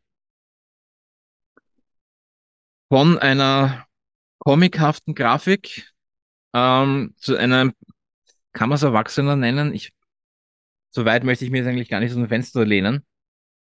Ähm, es war auf jeden Fall ähm, ein, ein, ein Sprung ein, ein Konsolensprung wieder von The Wind Waker zu dem nächsten Legend of Zelda Titel, nämlich Twilight Princess. War ähm, der, sag mir, wenn ich mich jetzt irre, aber ich glaube, es war sogar ein Release-Titel für die Wii. Nein, nein ähm, es war wie bei Breath of the Wild. Es war für ein GameCube tatsächlich. Äh, ist aber so, so am Ende vom GameCube rausgekommen und die Wii, äh, Wii da, also die Wii ist dann gekommen, äh, so dass das Spiel äh, für beide Konsolen rausgekommen ist. Stimmt, genau, da haben sie auch den, diesen Doppel-Release gehabt. Genau. genau. Und extrem gravierender Unterschied ist, äh, muss man, das ist wirklich cool. Äh, Link war bis dorthin Linkshänder und durch die Steuerung mit der äh, Wii, mit dem, mit dem, mit dem Wii-Mode und mit dem Nunchuck, äh, mussten sie Link zum Rechtshänder machen und um das fertige Spiel für den äh, GameCube, für die Wii, auf die Wii zu portieren, haben sie einfach das komplette Spiel gespiegelt. Äh, weil ich hab's damals, ich glaube, ich hab's damals auf dem GameCube gespielt und habe mal also ein Lösungsbuch ausgeliehen und dort waren alle Dungeons gespiegelt und da habe ich gemerkt, oh, die haben ja also die zwei Spiele spiegeln müssen. Also es sieht dem, auf dem GameCube ah, ist es anders herum als auf der Wii. Ist es wirklich so extrem? Okay, ich hab, das habe ich damals gar nicht mit, ich meine, ja, gehört und gewusst, dass es das erste Spiel ist, wo er eben Rechtshänder ist, ja. Ähm, aber hat für mich dann relativ wenig Unterschied gemacht. Wie gesagt, ich habe das dann damals auf der Wii schon gespielt. Ja, ja. Äh, und ja, war natürlich, ich würde fast so weit gehen zu sagen, wie der Ocarina of Time auch wieder mal ein bisschen ähm, federführend in dem Ganzen. Also auch wieder no komplett neue äh, Spielstile, neue Mechaniken eingeführt. Ähm, auch relativ ich sag mal, gewöhnungsbedürftig auch gerade die Bewegungssteuerung, die sie ja doch ein bisschen implementiert haben, aber jetzt nicht unbedingt komplett, wie es dann später der Fall war bei Skyward Sword. Ähm, bisschen erwachsener auf jeden Fall auch. Vielleicht auch aufgrund der Kritik von, von, von äh, Wind Waker mit dem Cell-Shading-Look. Ähm, war das Ganze, mich hat es erinnert an einen wunderschön gezeichneten, ähm, kann man, mit einem Anime würde ich es nicht unbedingt ver vergleichen, aber so in die Richtung, hilf mir mal mit diesen ganzen ja, also sehr, japanischen es ist sehr Herr der Ringe inspiriert, also die Zwischensequenzen und so, das merkt man schon, aber äh, das, ist, das ist jetzt positiv gemeint, weil das macht eigentlich alles sehr epischer. Also äh, für mich ist Twilight Princess äh, das bestaussehendste Zelda, sieht am realistischsten aus, am ernsthaftesten und äh, jeder, der Ocarina of Time kennt und liebt und nochmal so sowas erleben will, so eine Heldenreise, äh, ja, also für mich ist äh, Twilight Princess das wie soll ich sagen, es ist wie ein Remake von Ocarina. Es ist schon eigen, aber es macht eigentlich das Ganze noch einmal und noch einmal besser und so. Also eigen trifft es ziemlich gut. Also wie gesagt, doch ziemlich neue Mechaniken. Es gab wieder eine Begleiterin, die nicht ganz so nervig war wie Navi in Ocarina of Time. In dem Fall war es Midna. Ein, ein, eine Außerirdische oder wie würdest du es bezeichnen? Ähm, ohne jetzt großartig zu spoilern, äh, wie gesagt, ich, ich, ich habe mich eigentlich dazu entschlossen, dass ich jetzt storytechnisch recht wenig verraten möchte, was bei Mietner schwierig wird. Ist ein verwandeltes Wesen. Lassen wir es mystisch, genau. Es ist ein verwandeltes Wesen, ähm, die die Hilfe von Link sucht, ähm, ist im Vergleich zu Wind Waker auf jeden Fall eine Spur erwachsener und, und, und düsterer auf jeden Fall auch. Ähm, es wird eine Schattenwelt eingeführt, in der man kämpfen muss. Und auch ein, neu, ein, ein neues Ding war, dass äh, wenn man in diesem Schatten oder Schattenreich äh, sich bewegen wollte, ähm, hat man sich in einen Wolf verwandelt. Und konnte dann immer wieder zwischen Mensch und äh, Wolfgestalt hin und her wechseln. Und zum Beispiel konnte man vergrabene Schätze finden in der Oberwelt oder durch äh, Löcher in der Wand oder durch Gruben ähm, in Häuser reinkommen, die man als Mensch nicht schafft. Und auch da wieder komplett alles äh, auf, den, auf den Kopf gestellt, was von allem, was bisher da war im, im, im Gameplay bei Zelda. Und nicht umsonst auch in unserer Podcast-Folge zu Zelda, weil ich glaube, einfach ein, ein, ein, ein großer Titel, den man nicht verpasst haben sollte. Also der, jeder soll sich, jeder, der interessiert ist, soll sich mal den Trailer reinziehen. Oh ja. Ich habe den, ich habe den komplett, äh, ich habe den echt vergessen, aber wo vom nächsten Zelda äh, äh, Tears of the Kingdom, der Trailer kam, kam so ein Zelda-Fan zu mir und sagt, ah, dieser Trailer ist underwhelming. Und ich habe mir gedacht, was hat der? Und dann hat er mir, den hat er mich erinnert an den Trailer Princess äh, äh, Trailer. Also der ist ein Wahnsinn. Das war großes Kino. Ja. Da gibt's ja, da gibt's ja auf YouTube zu finden einen, einen Videomitschnitt von dem Reveal dieses Trailers bei so einem Nintendo-Event und wie die Fans damals eskaliert sind bei diesem Trailer. Oh ja. Das, das war richtiges Happening. Ja, das, ja. War, das war halt noch vor Zeiten von Live-Übertragungen, wo man sich das mit anschauen konnte und das hat man dann halt wirklich nur, wenn man Glück hatte, auf irgendeinem damals ganz, ganz schlechten Handyvideo, ähm, wenn man Glück hatte, gesehen, aber das war halt wirklich ein, ein, ein Happening, so, ich weiß, du magst es nicht, aber ich glaube, dann erst wieder Breath of the Wild geschafft hat, so die Fans zum Auszucken zu bringen. Du bringst gerade so, so, du bringst gerade eine richtig geile Vorlage. Du hast es gerade gesagt, du du magst es nicht. Und Michi, du meinst damit nicht mich, weil ich hab Breath of the Wild nie gespielt. Ja. Allerdings der Manuel hat's gespielt und er hat uns angekündigt, er wird in dieser Podcast-Folge wird er Breath of the Wild zlegen. Er wird zerfetzen in der Luft in tausend Teile, wird diese tausend Teile dann anzünden und die Asche dann irgendwo im tiefsten Punkt der Welt vergraben. So in etwa. Also bereitet euch auf eine richtig großartige Explosion vor. Ich bin aber echt so weit, so weit sind wir wissen, noch nicht. Was ja, da jetzt kommt. Die Neugierde ist groß, gell? aber wir müssen, ein, ein Titel musst du noch aushandeln. Nämlich, da war noch ein Titel, der aber, was soll, ja, siehst du, perfekt. Genau ja, ja. das ist die, genau das ist die Reaktion auf den Titel. So, wie? Da ist noch ein Zelda-Spiel? Echt jetzt? Was? Ja, ja es gab, was? ja, es gab wirklich noch ein Spiel für die Wii. Das ist dann nämlich extra für die Wii wirklich entwickelt worden. Und ich glaube, das erste Zelda mit wirklich Bewegungssteuerung, ne? Ja, genau. Wo die Bewegungssteuerung sehr, sehr im Vordergrund stand. Lass ich mich mal politisch so ausdrücken. Ähm, ich glaube, Sky, Skyward Sword ist mein Breath of the Wild. aber ich werde mich zurückhalten und lass dich jetzt einfach mal von dem Titel ähm, erzählen, weil ich muss ehrlich gestehen zu dem Titel, ja, ich weiß, der äh, existiert. Ich habe ihn angespielt und das ist das erste und einzige Zelda-Spiel, das ich dann nicht mehr angerührt habe. Ja, also Skyward Sword, ich kann mich erinnern, ähm, also ich muss da wieder anfangen, also ich muss da mit der Nintendo Wii anfangen, oder? Da hat man endlich eine Konsole äh, mit dieser sehr innovativen, coolen Steuerung.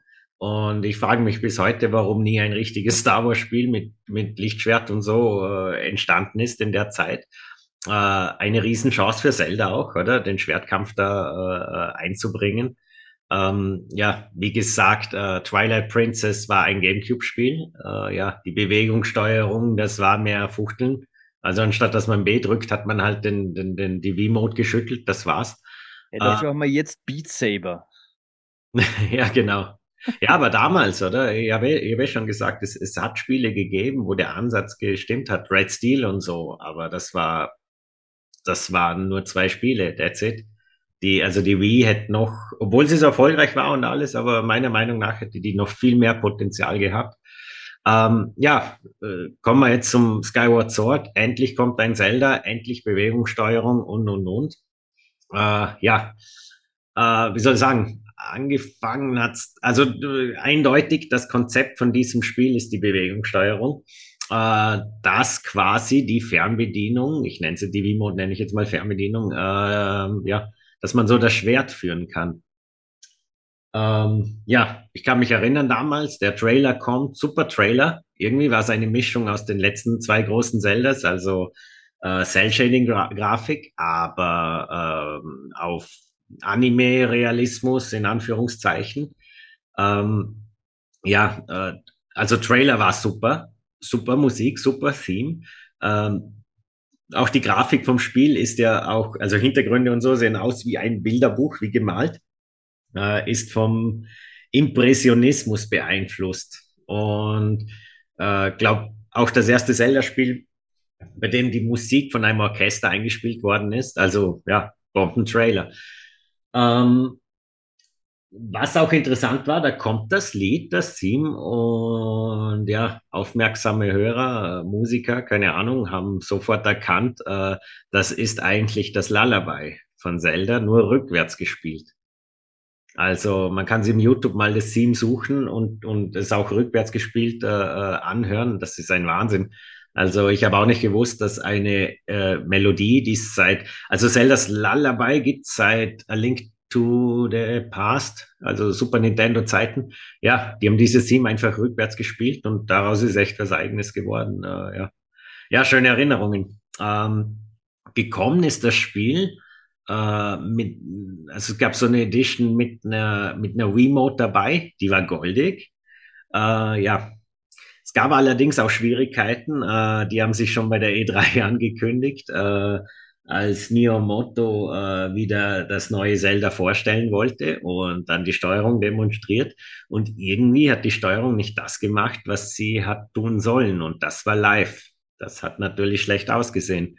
Ähm, die Wii war auch nicht so imstande, so präzise, äh, also die Bewegungssteuerung war nicht so präzise. Äh, das hatte zur Folge, dass die Wii-Mode verbessert werden musste. Äh, mit der Remote Plus einfach, dass es präziser ist.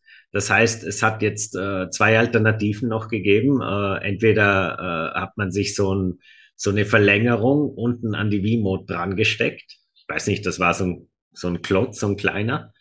Oder man hat sich halt eine neue V-Mode gekauft, oder wo halt V-Mode Plus draufsteht. Und äh, die goldige V-Mode, wo bei ähm, Skyward Sword dabei war, war so eine V-Mode. Äh, na gut, kommen wir mal zum Spiel ja, Setting ist wieder Hyrule, äh, ja, soll, ich glaube, es in der, mir, ist die, mir persönlich ist ja die Timeline nicht wichtig, weil das ist ein Wahnsinn. Das ist, als ob man Super Mario, alle Super Mario Spiele in eine Timeline stellt. Ja. Äh, äh, sie müssen ja, man muss auch dazu sagen, es gibt ja verschiedene Timelines. Es gibt die eine Timeline, wo Ganon gewinnt und die Welt ins Dunkel gestürzt wird. Ja, ja, das, das habe ja, ich ja, das habe ich ja versucht rüberzubringen. Ich bin noch nicht so ins Detail gegangen. Ja, ja, na, aber, sie haben drei verschiedene Teile, weil sonst geht's gar nicht. Also es gibt ja, ja, ich weiß. Ausgänge irgendwo, damit man irgendwie diese über 20 Spiele irgendwie in eine Chronologie bringen kann. Was aber aufgrund dieser Timeline-Versionen oder verschiedenen Timeline hat man ja das Skyward Sword eigentlich als ersten Teil der Saga genau. stationiert. Genau. Oder positioniert. Genau.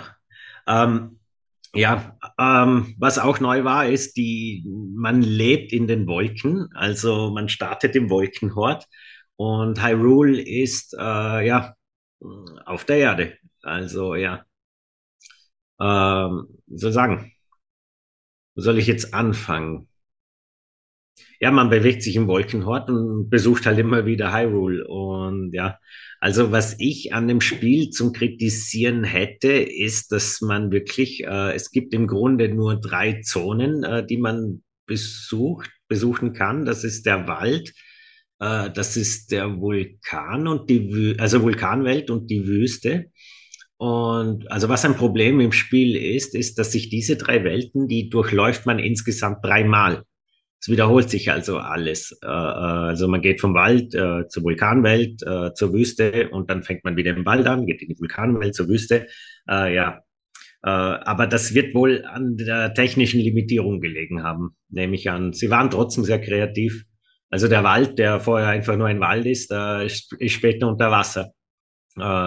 Ich muss auch sagen, die Tempel selber waren auch sehr kreativ, sehr unterschiedlich. Also ja, was an dem Spiel wirklich bemängelt wird, äh, also das war jetzt meine einzige, das war meine Kritik, ne, dass sich die drei Welten wiederholen. Ähm, äh, was sehr kritisiert wird, ist die Steuerung. Also da wird oft gejammert, äh, dass die Steuerung unpräzise ist, bla bla bla. Äh, und ja, ich muss zugeben, äh, die, das Spiel ist sehr schwierig, äh, teilweise wegen der Steuerung. Ähm, ja, die Gegner sind schon, die Endgegner und so sind schon sehr kreativ, überhaupt Gegner äh, zu besiegen, weil man muss wirklich äh, von irgendeiner Seite äh, reinschlagen oder stechen oder was auch immer. Ähm, ja, aber da fällt mir auch wieder einer der geilsten Endgegner ein. Ähm, so ein, ich glaube, acht Arme äh, hat der und, und kommt auf dich zu und hat lauter, lauter Säbel in der Hand. Äh, also für mich persönlich ist das, war das schon ein sehr äh, befriedigendes äh, Zelda. Also wie gesagt, die Steuerung wird verteufelt, wobei ich schon sagen muss, so schlimm war es jetzt auch wieder nicht. Also ich habe es durchspielen können. Und ich bin ein Fan von Challenges. Und auch die, die deswegen, deswegen arbeitest du für Daily Game, ne? ja, genau. Ähm, ja, und ich muss auch sagen, äh, der Widersacher wäre sehr kreativ, weil man bekommt es mit einem neuen Widersacher zu tun, äh, dessen Story dann später auch, äh, wie soll ich sagen, äh, enthüllt wird. Und selber hat man auch wieder eine Begleiterin. Und nicht mehr der Ganon? Äh, nein, äh, ein anderer. Und er ist sehr weird, also wirklich, es ist wirklich japanisch Anime, sehr weirde, sehr weirde, wie soll ich sagen, sehr weirde Entity, aber äh, wird sehr interessant im Laufe des Spiels, muss ich wirklich sagen. Also wirkt zwar komisch, aber es wird alles erklärt. Äh, ja, und Link äh, hat natürlich auch wieder eine Begleiterin, äh, das ist die Fei, ich, ich bin mir nicht mehr sicher, ich habe es auf Englisch gespielt, auf Englisch Phi, im Deutschen äh, Pi. Äh, ja, da, also da es das erste Zelda ist, da werden die ganze Ur ganzen Ursprünge erklärt. Woher kommt die Göttin, woher kommt die äh, Prinzessin Zelda, äh, woher kommt das Schwert. Und das Besondere ist auch in der Story, dass das Schwert einen Geist hat und das ist halt die Pi oder Phi. Und ja, aber sie ist, ich muss sagen, sie ist eigentlich noch nerviger als die Navi in, in Ocarina of Time, weil sie nervt dich ohne Ende und sie erinnert dich an alles und äh, redet immer in Prozentzahlen und äh, erinnert dich auch, wenn die Batterie langsam leer wird von der Remote. Ja, also. Aber Innovation, ich kann mich erinnern an Zeiten, da hätte ich mich, hätte ich mir gewünscht, dass ich das weiß und mein Gameboy nicht plötzlich abkackt. Ja, das stimmt. Na, es war, es war, man hat einfach zu viel Information äh, im Spiel von der Figur bekommen. Also das war Navi-Style. Wirklich ohne Ende. Okay. Und, und ja, und, und sie, es hat damals noch keine Updates gegeben. Also immer, wenn man ein irgendein Item aufgelesen hat und, und sei es nur so eine kleine Zutat, äh, es wurde einem immer erklärt. Also das hat ziemlich viel Spielzeit gekostet. ah ja. Okay, also sprich, du hast das aufge aufgenommen und hast dann quasi fünf Blöcke gehabt, die erklärt haben, das und das passiert, wenn du das und das Jedes machst. Jedes Mal beim oh Item, ja. Weil man hat, äh, das war eins der ersten, also das war, glaube ich, das erste Zelda, wo, wo es angefangen hat mit Zutaten und so sammeln. Und ja, dann findet man, ich weiß nicht mehr, was es da alles gegeben hat, aber sowas wie ein Erz. Und da gibt's natürlich Tausende in dem Spiel und jedes Mal wurde einem das äh, neu erklärt und das Bild ist einfach stehen geblieben. Und du hast warten müssen, bis der Text äh, fertig äh, äh, ja, erschienen ist. Es gab, es gab von Skyward Sword jetzt vor kurzem, glaube ich, erst ein Remake. Äh, ja, äh, ja, Port. Das, Remake, ein Port für die Port Switch. Nennen. Ja, genau. Hast, hast du dich drüber getraut? Ich hab's, ich hab's getestet, ja. Also für Daily Game und äh, ja, wie gesagt, ich mochte das Spiel. Es ist nicht mein Lieblings-Zelda, aber es war, es war wirklich in Ordnung und äh, ich war überrascht, äh, wie, wie, dass man dieses Spiel portieren hat können, eben wegen dieser äh, Wii beziehungsweise Wii U-Steuerung, oder? Ich mag ja die Wii U, weil die ist HD-fähig und ich kann meine Wii-Spiele endlich äh, an HD-Fernseher schließen äh, weil diese innovative Steuerung, die geht ja dann mit der äh, Switch verloren. Aber da haben sie wirklich eine schöne Lösung gemacht mit dem Controller. Also es ist möglich, äh, Wii, Wii U-Spiele die, mit dieser Steuerung auf die Switch zu bringen. Und äh, Nintendo wird wahrscheinlich auch bei der nächsten Konsole und so weiter, die dürfen echt nicht weg von dieser Bewegungssteuerung. Wie gesagt, äh, äh mit der Switch ist das sehr, sehr gut gelungen. Also würdest du jemanden wie mir, der auf, also die Steuerung war für mich ein sehr großer Grund, dass ich gesagt habe, ja, Skyward Sword brauche ich jetzt nicht unbedingt. Die Dinge, die ich jetzt gelernt habe durch Item-Bashing äh, und Item nur noch äh, Erklärungen, ist das ange angelegt worden oder verbessert worden oder ist es nach wie vor im Spiel? Es ist besser. Also was es ist, es besser. ist besser geworden, ja. Aber wie gesagt, es war für mich damals auch nicht so ein Problem. Okay. Uh, ja, ja, vielleicht, vielleicht kriegt dieser Titel ja irgendwann doch mal eine Chance. Schauen wir mal. Ähm, also ich empfehle, muss ich wirklich sagen, äh, äh also wer, wer jetzt o Ocarina of Time kennt, also ich empfehle auf jeden Fall äh, ein altes Zelda wie A Link to the Past, Super Nintendo, unbedingt. Äh, Majora's Mask, wer, wer, wer, wer ähm, äh, Ocarina of Time kennt. Ähm, und Twilight Princess. Das, untersch das unterschreibe ich, ja. Erst dann Skyward, Skyward Sword. Also das ist nicht wirklich notwendig, aber ist nicht so schlimm, wie, wie, wie man tut. Man muss auch die Bewertungen anschauen, Metacritic und so. Die Bewertungen sind wirklich nicht schlecht. Die sind bei 9,5 oder so oder 9,4. Also das ist wirklich, äh, ja, das ist halt typisch Internet. Wenn man was zum Besten findet, dann basht man drauf für Klicks und keine Ahnung, äh, ja. Das ist leider richtig, aber du hast mir eine wunderbare Segway geschaffen, nämlich Metacritic. Wir kommen jetzt zu einem Spiel, das ähm, zwar keine 99 Prozent hat, so wie Ocarina of Time, aber auf Metacritic sehr wohl eine Wertung in der Switch-Version wohlgemerkt von 97 Prozent, in seiner Wii U-Version 96 Prozent und eines der spannendsten Zelda-Spiele auf jeden Fall, weil allein schon Sinon und ich jetzt irre gespannt sind auf das, was uns jetzt erwartet bei dieser Explosion die Manuel loswerden möchte. Das hebt er sich jetzt schon seit fast zwei Stunden auf und wartet auf diesen Moment. Den bekommst du auch, ich verspreche es dir. Nur bevor das passiert, möchte ich nur ganz kurz natürlich auch ein paar Fakten und ein bisschen was zu ähm, The Legend of Zelda Breath of the Wild ähm, loswerden. Es war ja, kann man so sagen, der Release-Titel eigentlich für die Switch 2017. Ähm, es gab diesen Trailer, ich werde nie vergessen, nach eben für die persönliche Enttäuschung Skyward Sword kam plötzlich jetzt ähm, Breath of the Wild, der Trailer, und es wurde versprochen, du kannst machen, was du möchtest, wo du möchtest, wie lange du möchtest und eine offene Spielwelt und das erste Zelda, in dem du wirklich dich ausleben kannst, wie du möchtest tun und, äh, tun und sein und lassen kannst, was du magst. Und ich muss ehrlich sagen, ich bin froh, dass ich diesen Titel nicht getestet habe damals, weil ich glaube, ich, das war das erste Zelda-Spiel, wo ich wirklich nur durch die Gegend gelaufen bin, Zutaten gesammelt habe, wenn ich über welche gestolpert bin und mir einfach die Gegend angeschaut, weil es einfach so verdammt schön war. Für ein, es klingt jetzt wieder brutal, aber für ein Nintendo-Spiel und Nintendo jetzt nicht unbedingt für die High-End-Grafik bekannt ist, aber es hat einfach alles erfüllt, was ich mir zu dem Zeitpunkt gewünscht habe für ein Zelda-Spiel, grafisch. Und sollte auch äh, also rückwirkend ähm, an, anders geben zu, ähm, wie es damals war bei The Legend of Zelda 1986, indem man sich ja für die damaligen Verhältnisse hat auch frei bewegen können und man musste keinen gewissen Pfad folgen, um ähm, jetzt weiterzukommen. Ähm, das haben sie auch umgesetzt und das Versprechen der Macher war eben, dass man sich so wie im ersten Zelda komplett frei bewegen darf. Ähm, war ein Riesenhit, hat sich mehrere Millionen Mal verkauft, hat aber so wie viele Zelda-Titel zuvor halt auch die Fangemeinde sehr, sehr gespalten, wie man jetzt schon gehört hat. Ähm, ich bin auf jeden Fall ein Fan davon. Mir hat's richtig, richtig viel Spaß gemacht.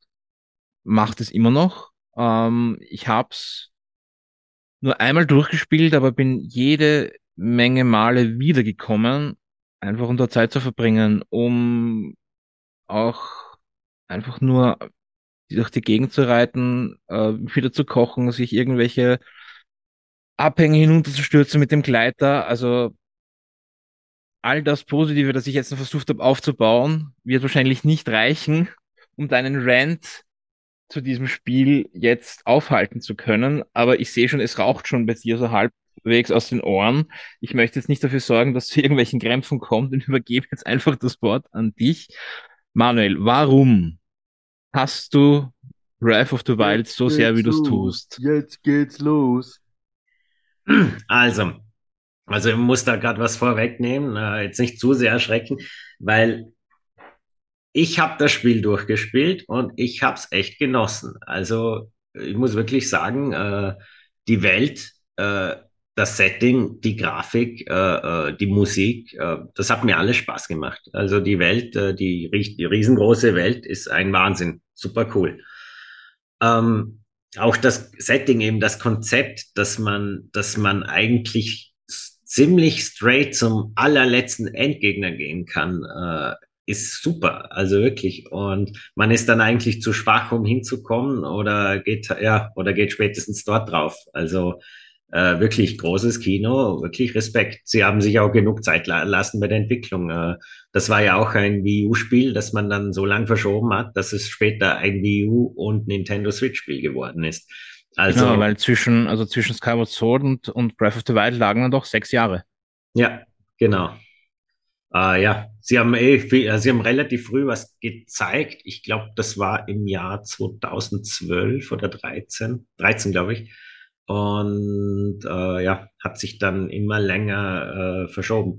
Also de facto, wir haben noch nie ein Nintendo Switch The Legend of Zelda gesehen bis heute. Ja, außer man nimmt das Remake von äh, äh, Link's Awakening her, was übrigens auch sehr gelungen war. Auf jeden Fall. Aber gut, gehen wir, gehen wir jetzt mal über zu Breath of the Wild. Äh, Nochmal, es ist kein schlechtes Spiel es ist wirklich ein super Spiel, ich habe es genossen, alles gut, aber es ist einfach kein Zelda. Und ich verstehe diese, äh, diese, diese Lobeshymnen von allen Seiten einfach nicht. Äh, und ich beschwere mich nicht einmal über die paar Fakten, dass dauernd die Waffen äh, kaputt gehen oder dass man ja beim Klettern dauernd rutscht, wenn es plötzlich anfängt, äh, total randomly äh, alle paar Minuten zu regnen. Äh, ja, über das rege ich mich nicht einmal auf. Das ist okay. Ich, ich, ich meine überhaupt das ganze Konzept. Man hat, äh, man hat, wie soll ich sagen, man hat 120 Schreine zu besuchen. Das sind kleine äh, Levels äh, mit super coolen Rätseln, also wirklich genial und wirklich massig. Äh, ja, anstatt Items oder irgendwas, was man halt in der Welt sucht, sucht man so kleine Schreine, äh, sind 120 Stück. Ähm, dann kommen wir jetzt zum Thema, was Zelda eigentlich immer inne hat, das waren die Tempel. äh, Dungeons, Tempel auf Deutsch, oder? Ähm, in diesem Spiel gibt's vier Titanen, die sich, die gleichzeitig die Dungeons sind. Also wir sprechen jetzt von einem riesigen Zelda, äh, das nicht äh, zu kurze Entwicklungszeit oder irgendwas gehabt hat. Du hast in diesem Spiel einfach vier Dungeons. That's it. Und diese vier Dungeons äh, sind nicht einmal so kreativ, sondern die sehen alle gleich aus. Äh, so wie die Schreine gleich aussehen, äh, die 120 Schreine schauen auch alle gleich aus, sehen die Dungeons auch alle gleich aus. Äh, ja, dann kommen wir zu den Endgegnern von den vier Dungeons. Äh, die sehen auch alle gleich aus. Und das ist für ein Zelda lame, weil ich bin in Zelda gewöhnt seit dem ersten. Äh, jeder Tempel sieht anders aus. Jeder Endgegner war so unique und es war immer ein anderes Monster oder irgendwas. Ja. Und äh, Endgegner, allerletzter Endgegner. Ich habe ja das Konzept angesprochen, dass man direkt äh, zum Endgegner gehen könnte.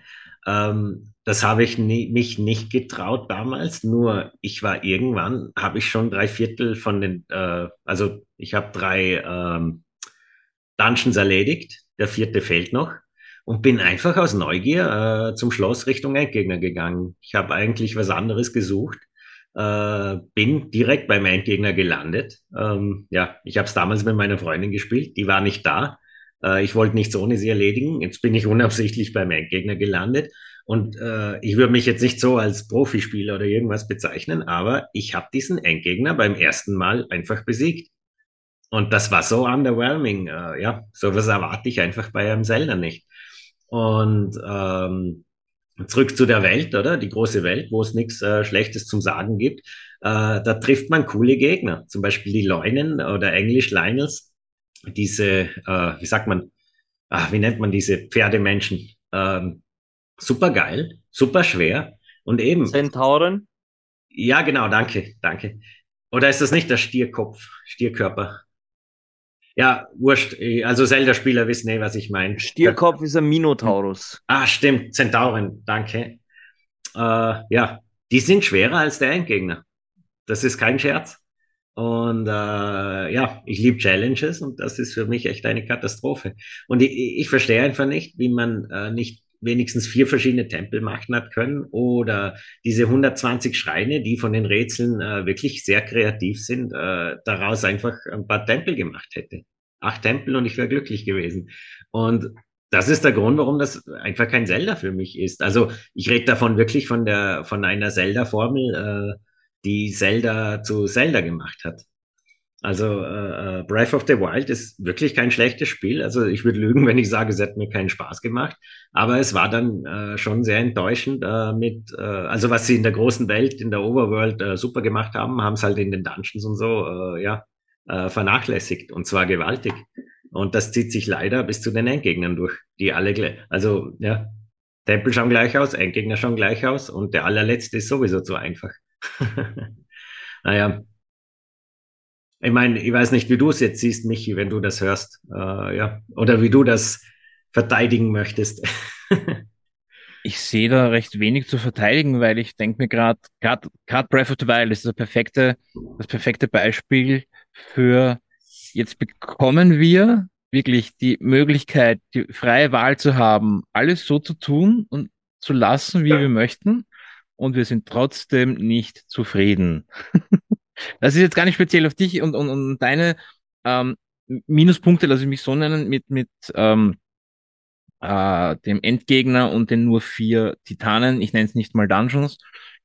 Das war schon underwhelming, ja, aber bei mir war einfach der Punkt, dass mich die eben die Spielewelt, dieses freie Erforschen können, die Möglichkeit, ich weiß nicht, ob du es getan hast und das erforscht hast, es gab irgendwo die Möglichkeit, dass du quasi ähm, ein, ein, ein Dorf erbaust und quasi die Bewohner dort begleitest und immer wieder Lieferungen machen musst und lauter solche Sachen, das sich entwickelt hat. Dann die Entdeckungen, die Schreine, ja, die waren für mich eigentlich eher so have to do, damit ich äh, die, die, die, die nötigen, lasse ich mich ausdrücken, nötigen Punkte und die nötige Erfahrung habe, um weiterzukommen.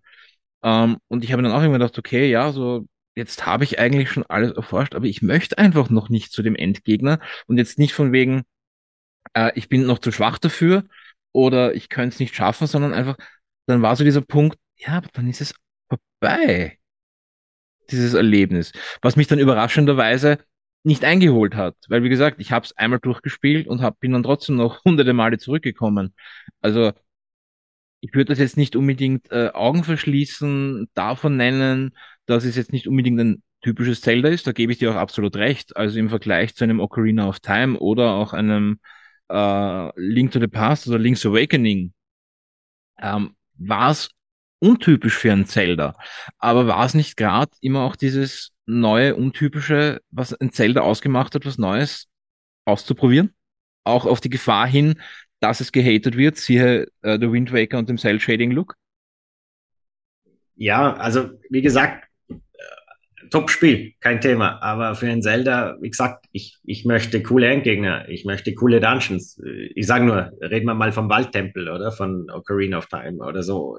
Du, keine Frage. Also diese, auf, auf, der diese, Ebene kann sich auf ja, keinen Fall mitbewegen. Da bin ich diese Themes, die man dann hat in diesen Tempeln, da ist man einfach in dieser Welt drin und ist einfach, und man ist eigentlich in dieser Welt von diesem Tempel drin und so. Und das, das hat mir halt, mir hat das einfach gefällt, muss ich wirklich sagen. Also es war wirklich sehr, sehr ähm, lame. Ja, also wie gesagt, äh, Overworld war mega, äh, äh, äh diese Nebenquests natürlich auch, aber wie gesagt, also für mich ist Zelda im Kern, das sind Dungeons und Endgegner. Und, und, und ich bin ja, ich bin ja nicht so ein, ich bin überhaupt kein RPG-Fan und die ganzen Sachen und eigentlich auch kein Rollenspieler. Und ich liebe ja Zelda, weil das immer arcade-mäßig ist, wie man äh, gegen Gegner kämpft und alles. Oder da gibt's keine Zauber oder irgendwas. Da muss man wirklich äh, geschickt spielen. Äh, ja, aber nochmal, alles sieht gleich aus bei den, bei den Kernpunkten. Also viermal derselbe Endgegner, optisch ist lame. Ja. Ja, also da, da das bin ich auch bei dir. Also die Titanen, ja, also es war dann im, im, im Laufe der Geschichte ähm, ganz cool rauszufinden, warum und wieso die entstanden sind, wie sie entstanden sind und da die Story dazu, weil man ja im Laufe der Story auch immer ähm, hat es Nintendo geschafft, quasi den Fotomodus in die Story einzubinden, damit du rausfindest, wie die Story jetzt oder was quasi tausend Jahre vorher passiert ist wirklich. Du an gewissen Stellen Fotos machen musstest, um die Erinnerung aufzurufen. Alles so so, so kleine Ideen und Umsetzungen dann, finde ich. Du hast erwähnt, dass die Waffen kaputt gehen und, und, und äh, das Abrutschen bei Regen. Lustigerweise, ich, ich muss den Vergleich jetzt einfach kurz bringen, weil ich ihn, glaube ich, auch im Test gebracht habe, letztes Jahr. Und etwa die gleiche Zeit war natürlich in aller Munde Elden Ring. Ich habe auch gedacht, cool, schauen wir uns das Ganze mal an. Ich bin jetzt eigentlich nicht so der Souls-Fan, aber schauen wir uns an. Es klingt cool mit J.R.R. Martin als Storyschreiber und dem Ganzen. Vielleicht wird's was. Ich muss dir ehrlich gestehen, du kommst eben dann nach diesem Tutorial, ich möchte es nicht Level nennen, sondern Tutorial-Tunnel hinaus auf eine offene, weite Ebene und in dem Moment habe ich gedacht, ich muss wieder Zelda Breath of the Wild spielen. Was ich dann auch getan habe. Ich meine, ich habe den Test zu Ende gebracht für Elden Ring, aber das war dann einfach so, das war so einfach, also dieses Rauskommen und wirklich erforschen können, tun können und natürlich, je mehr du fortschreitest in dem ganzen Ding, umso leichter wird es auch für dich. Und die Minuspunkte, die du hattest, von wegen, dass die Waffen kaputt gehen können und das Ganze. Ja, aber es sind einfach Dinge, die Nintendo ausprobiert hat, die bei anderen Spielen aller Souls, äh, welcher Titel jetzt auch immer ist, geliebt wird, dass man das verliert äh, und diese Herausforderung. Nein, nein, nein, nein, noch ich rede gerade. Ähm, und auch das Abrutschen bei Regen und so weiter kannst du verhindern. Du musst nur eine Gummirüstung finden und die richtigen Ausdauerrezepte äh, haben. Also, ja, ja, ich, ich also hab, all das, gesagt, das nicht mal als Kritikpunkt gebracht. Ich habe nur gesagt, das kritisieren die anderen.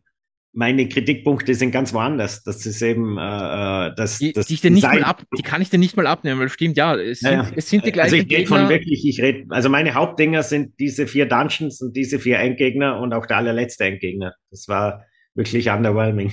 Also ich, ich hätte jetzt wirklich einen viel größeren und schlimmeren Rant erwartet, aber okay, gut. Das war ja eigentlich... Du hast gerade Elden Ring erwähnt. Ich rant gern volle Kanone auf. ja, ja, dann machen, dann machen wir dann, dann machen wir dann ein anderes, ein anderes Podcast Format. nur mit dir. Ein, ein anderes Format. So, schrei mich an. Wie, man, wie man Elden Ring feiern kann, wird mir immer ein Rätsel bleiben. Das Game ist der größte Wie gesagt, ich kam, ich kam von Elden Ring zu Zelda zurück und ich hatte echt eine gute Zeit in Zelda.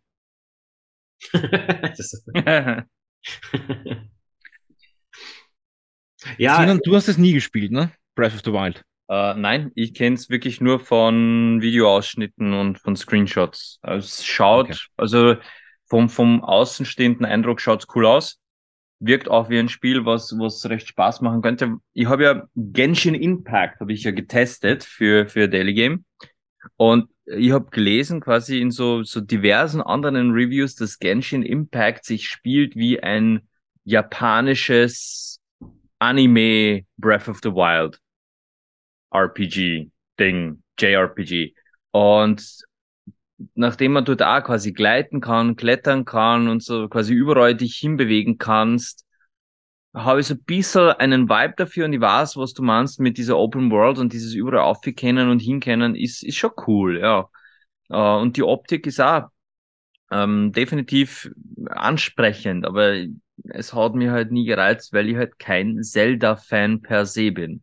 Ich bin ein Ocarina of Time Fan. Legitim und hat ja einen Platz in dem Podcast heute verschafft. Also und, und ich bin definitiv kein Elden Ring Fan. Dazu zähle ich mich auch nicht. Nein, es hat mich ein kurze Zeit ganz gut unterhalten, aber wie gesagt, dann war halt wieder Breath of the Wild da. Das. Es, ist, es hat genau da aufgehört, was du erzählt hast, quasi bei dieser großen Wiese, wo man da rauskommt und auf dieser Wiese habe ich vielleicht zwei Stunden verbracht und dann dachte ich mir, nein, mein Leben, meine Zeit ist zu schade für so einen langweiligen Schrott. Ja, ich habe ich hab dann schon so ein paar von diesen ganzen, es gab ja Milliarden äh, YouTube-Videos und was weiß ich was nicht, wie du dir irgendwelche Erfahrungspunkte durch irgendwelche Kugel rollen lassen, solche Sachen. Also wirklich neben, Nebenaufgaben würde ich jetzt einfach mal, Nebenaufgaben sind es gar nicht. Egal, durch irgendwelche Zeitverzögerungs, Zeitvertreibsaktivitäten, ja, eher so, aber jetzt wirklich der Handlung gefolgt, ne, dafür habe ich auch nicht die Zeit gehabt. Wie gesagt, dann war ich wieder bei Breath of the Wild. Wir kommen nicht drum herum. Wir müssen es natürlich ansprechen. Also zum Zeitpunkt dieser Aufnahme trennen uns knappe drei Monate bis zum Release vom nächsten Zelda.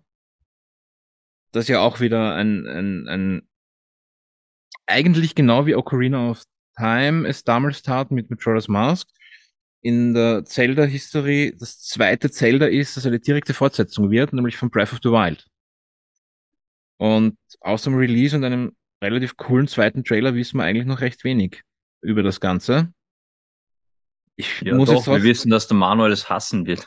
Naja, aber ich, wie gesagt, ich habe ich hab jetzt einen richtigen Rant erwartet und von dem her, was jetzt kam, na, so um, bin ich. Ich bin wirklich, ich, ich, wie soll, ich bewerte die Sachen auch in meinen das ist, das ist schon das Maximum an Rage, was aus dem Manuel auszubringen ist. Na, na, ich kann schon anders, aber. Ja, wir müssen dreimal seinen Namen nennen, dann schaut die Sache wieder anders aus. Na, aber ich bin in den Reviews genau gleich. Ich bewerte, ich bin da relativ sachlich und ich bewerte die Dinge fair und einfach, äh, wie sie sind. Und nochmal, Breath of the Wild ist kein schlechtes Spiel, aber wenn jemand wirklich äh, 15, 18 Zeldas gespielt hat und das spielt und, und ich spiele sie auch durch, es hat mir Spaß gemacht, aber äh, im Nachhinein muss ich echt sagen, ja, da haben sie ein bisschen was äh, ausgelassen, was, was leider äh, das Spiel wirklich zu einem Meisterwerk äh, hätte ja, werden lassen können, aber war halt leider nicht so. Und äh, jeder, der es liebt und dem ich das als sachlich sagt, der stimmt mir da nicht zu, oder? Es ist ja wirklich, ich, ich rede ja nicht schlecht. Nein, ganz und gar nicht. Wie gesagt, ich kann dir auch von deinen Kritikpunkten jetzt nicht wirklich was gegenreden. Wie gesagt, das stimmt auch. In diesen Punkten ist es sehr wenig Zelda. Ähm, aber es war dann genau der Punkt, der mich am wenigsten gestört hat, witzigerweise. Ja, es war, wie gesagt, äh, wenn ich an Zelda denke, dann denke ich an die alten Zeldas und an Ocarina of Time. Und ich muss ja sagen, in Majora's Mask, diese vier Tempel und diese vier Endgegner sind jetzt auch nicht so der Hammer. Also gerade die Endgegner, aber trotzdem, äh, äh, also heutzutage in, in unserer Zeit, oder? Nach, nach 30 Jahren Zelda, keine Ahnung, äh, äh, ja, hätte mir ein bisschen mehr erwartet für so einen irren Titel, den man so lang verschoben hat. Äh, und jetzt zum nächsten Zelda, äh, ich werde es kaufen, ich werde spielen, auf jeden Fall. Äh, ja, und das klingt jetzt wieder so, das klingt jetzt düster, aber wenn ich sage, es kann nur besser werden. Na, also was man sieht, es schaut ja gut aus und ich nehme an, äh, das ist mir schon oft aufgefallen. Also solche Kritiken, die kommen schon an bei Nintendo. Also wenn ich denke, man ist ja von Wind Waker auch zu äh, Twilight Princess und Äh, obwohl Nintendo immer so tut, als ob sie nicht auf die Fans hören. Also ich glaube, Twilight Princess hat genau das gemacht, was man sich eben nach der E3 2000 äh, äh, erwartet hat. Ähm, ja. Und ja, ich sag, also jetzt haben sie ja, jetzt haben sie ja extrem viel Entwicklungszeit äh, in die Fortsetzung reingesteckt, was, naja, was ein Wahnsinn ist, weil die hatten ja die Engine schon, die hatten das alles schon. Da, da musste, ich sage nur, Majora's Mask ist vielleicht zu früh rausgekommen, aber das haben sie einfach in Rekordzeit gemacht. Äh, und ich glaube, äh, noch nie wurde so lange an einem Zelda gearbeitet. Ja, das sind, glaube ich, jetzt eh wieder sechs Jahre, ne? Seit, naja, aber ja. von neuem, oder? Äh, noch nie wurde so lange gearbeitet. Und da haben es die Engine schon und machen quasi eine Fortsetzung und, und ja, also ich bin gespannt, was da kommt, aber äh, aufgrund der, der Dauer äh, kann, können, da nur, können da nur massig Inhalte und hoffentlich coole Gegner, coole Tempel und so wieder drin sein. Also wenn das äh, drin ist, dann bin ich voll dabei. Also was ist deine Bucketlist? Was muss, was muss äh, The Legend of Zelda Tears of the Kingdom wird's heißen und am 12. Mai erscheinen? Was muss es für dich, alten Hasen, alten Zelda-Hasen, bringen, dass du sagst, wow, das kriegt eine 100, 100% bei Metacritic? Ja, also wie gesagt, äh, wenn die Welt so bleibt, wie sie jetzt ist, ja, super. Äh, wie gesagt, ich hätte gern Dungeons. Zahl ist mir ehrlich gesagt wurscht, sie soll nur kreativ sein oder macht's einfach äh, verschiedene Dungeons, macht's einen Waldtempel, macht's einen Wassertempel, macht's einen Feuertempel, macht's coole Sachen, keine Ahnung. Äh, hat ja in Skyward Sword auch super funktioniert, oder? Das war extrem kreativ. Äh, ja, und macht's, bitte macht's coole Endgegner. Macht's äh, wirklich, ich möchte nur Endgegner haben, ich möchte coole Endgegner haben, wirklich, wo, wo. In welchem Zelda hat man in Ganondorf mit der Angel besiegen können? Äh, ähm, äh, Twilight Princess. So viel so coole Endgegner und die schwer zu besiegen sind. Man hat ihn äh, ablenken können, sagen wir mal so, was sehr cool ist. Ich glaube, man hat die Angel, Angel geworfen und er war dann irritiert und hat weg, also der Angel nachgeschaut. Genau, und dann hast du ihn weiter prügeln können. Na, also, ja, also muss schon sagen, äh, Twilight Princess war ein extremer Safe Player. Also für mich ist das die Inkarnation von Ocarina of Time. Äh, ja, hat ja auch funktioniert, aber, aber wie gesagt, äh, mir wird eh gesagt, was das nächste Zelda einfach mitbringen soll. Das wären einfach coole Eckgegner, coole Dungeons. Das, was halt Zelda ist, das, das. So, was, was, bitte. Also na, eben Breath of the Wild, was auch cool ist, ist eben, man kann, man kann irgendwie vorgehen. Es gibt da keine, es gibt da keine Reihenfolge von, von diesen vier Titanen. Man kann das so lösen, wo man gerade Lust hat, in welcher Zone man sein will. Oder? Das, das, äh, ja. Also das Konzept, nochmal das Konzept, auch dass man direkt zum Endgegner kann, ist ja mega. Aber wenn er dann zu einfach ist, dann bin ich enttäuscht. Oder? Also ich glaube, ich habe das noch nie erlebt, dass ein Endgegner von dem Spiel, End-End-Endgegner, zum ersten Mal besiegt. Das ist. Also Nintendo, wenn du uns jetzt God zuhörst Ragnarok, und ich, und ich bin mir sehr, sehr sicher, dass sie das tun werden, bitte schenkt Manuel schwere Endgegner und viele Dungeons. Und er wird wieder ein, ein, ein ich kann, ich kann es glaube ich nachvollziehen, dass das er so enttäuscht ist, weil ich, das einzige Spiel, wo ich auch so Titanen habe suchen müssen, hat mich auch schwerst enttäuscht. Das war dieser scheiß Shadow of the Colossus. Echt? Gott, war, war das ein Müll. Echt? So langweilig. Und es haben alle so gehypt, das ist eines der schönsten und geilsten Spiele. Die Steuerung war für den Arsch. Die Grafik war unterwältigend. Es war einfach das ganze Gameplay immer dieselbe Scheiße. Kletter rauf auf das Vieh und ramm ihm das Schwert ins Hirn. Es ist so Bad. Ich würde dir gern widersprechen, aber es wäre eine Lüge. Ich mag's. ich mag's. Kommt doch das morgen wieder. ja, also Manuel, echt. ja, ich, ich Wissen das, wenn wir jetzt dreimal deinen Namen nochmal sagen, verschwindest du dann wieder? Ich muss zur Verteidigung sagen, ich glaube, wir reden und so weiter, Persönlichkeiten es ist ein PS2-Spiel. Das dürft ihr nicht vergessen. Das ist ein PS2-Spiel. Und mit der PS2 hätte es sterben sollen. Na. Aber gut, das ist ja wieder mal ein schönes Thema, zum Lust zu kommen. Ne? Geschmäcker sind ja quasi verschieden. Teilweise um, in derselben Person, siehe Manuel. Ja. ja das macht ja. uns ja aus bei Daily Game. Muss ich sagen. Ja, ist, ist ein gutes, gutes Schlusswort. Ne? Lassen wir es damit stehen. Also wir haben jetzt so ein bisschen es war jetzt nicht so detailed wie zum Beispiel unsere Nintendo-Folge, das haben wir wirklich sehr ins Detail gegangen. Da an dieser Stelle möchte ich jetzt, bevor wir, bevor wir abschließen, an, an unsere Hörerinnen, Hörer und Hörer da draußen, liebe Fans, eine Frage. Wie gefallen euch solche Deep Dive Folgen wie zum Beispiel die Doppelfolge Nintendo, wo wir ja wirklich sehr historisch detailliert über die einzelnen Konsolen gesprochen haben? Dann haben wir jetzt die Assassin's Creed und da jetzt quasi die Legend of Zelda Folgen, die so ein bisschen ähm, ein ganzes Franchise mehr oder weniger auseinandergenommen haben. Aber da sind wir jetzt nicht so ins Detail gegangen. Wir, wir konnten theoretisch mit mehr Vorbereitungszeit wirklich auch jede Story von jedem Spiel, so wie der Michi gesagt hat, meine, das dauert ja halt dann. Die Frage ist jetzt an euch Fans und da brauchen wir jetzt wirklich Feedback. Schickt uns, äh, schreibt uns Kommentare auf Facebook, schickt uns E-Mails an, äh, was ist Office at dailygame.at, oder? Was yep. nicht? Genau. Office at dailygame.at oder wie gesagt, kommentiert auf, äh, auf, auf unsere Instagram, Twitter, wurscht wo. Gebt uns ein Feedback, wo, wovon wollt ihr mehr? Wir wollen, dass dieser Podcast ein Medium ist, wo ihr gerne zurückkommt. Uns macht es ja sowieso Spaß, uns über Filme und Spiele zu unterhalten. Wir machen das gern für euch. Aber wir brauchen von euch so ein bisschen Feedback. Was ist es, was euch mehr interessiert? Mehr Deep Dive? Oder wollt ihr mehr von unserer sehr, sehr hirnrissigen Meinung und von unserem geistigen Dümpfiff? Was ist es, was euch mehr taugt? Und äh, entsprechend dessen werden wir dann sicher auch in Zukunft unseren Stil ich würde nicht sagen anpassen, aber schauen, dass wir, dass wir für euch besser abliefern. Aber bis zur nächsten Folge, bis zu euch im Feedback, man jetzt dann äh, zwischen der heutigen Aufnahme und dem Release dieser Folge werden jetzt Wochen vergehen. Aber bis dahin verabschieden sich jetzt mal der liebe Manuel. Adios. Das Winken sieht man in einem Podcast nicht, du Ei. er, ist nicht, er ist nicht der Einzige. Er ist nicht der Einzige, Basti. Ich habe euch gewunken. Es verabschiedet sich der Michi. Tschüss mit dir. Und ich bin der Sinan und ich sage auch bis zum nächsten Mal. Viert euch.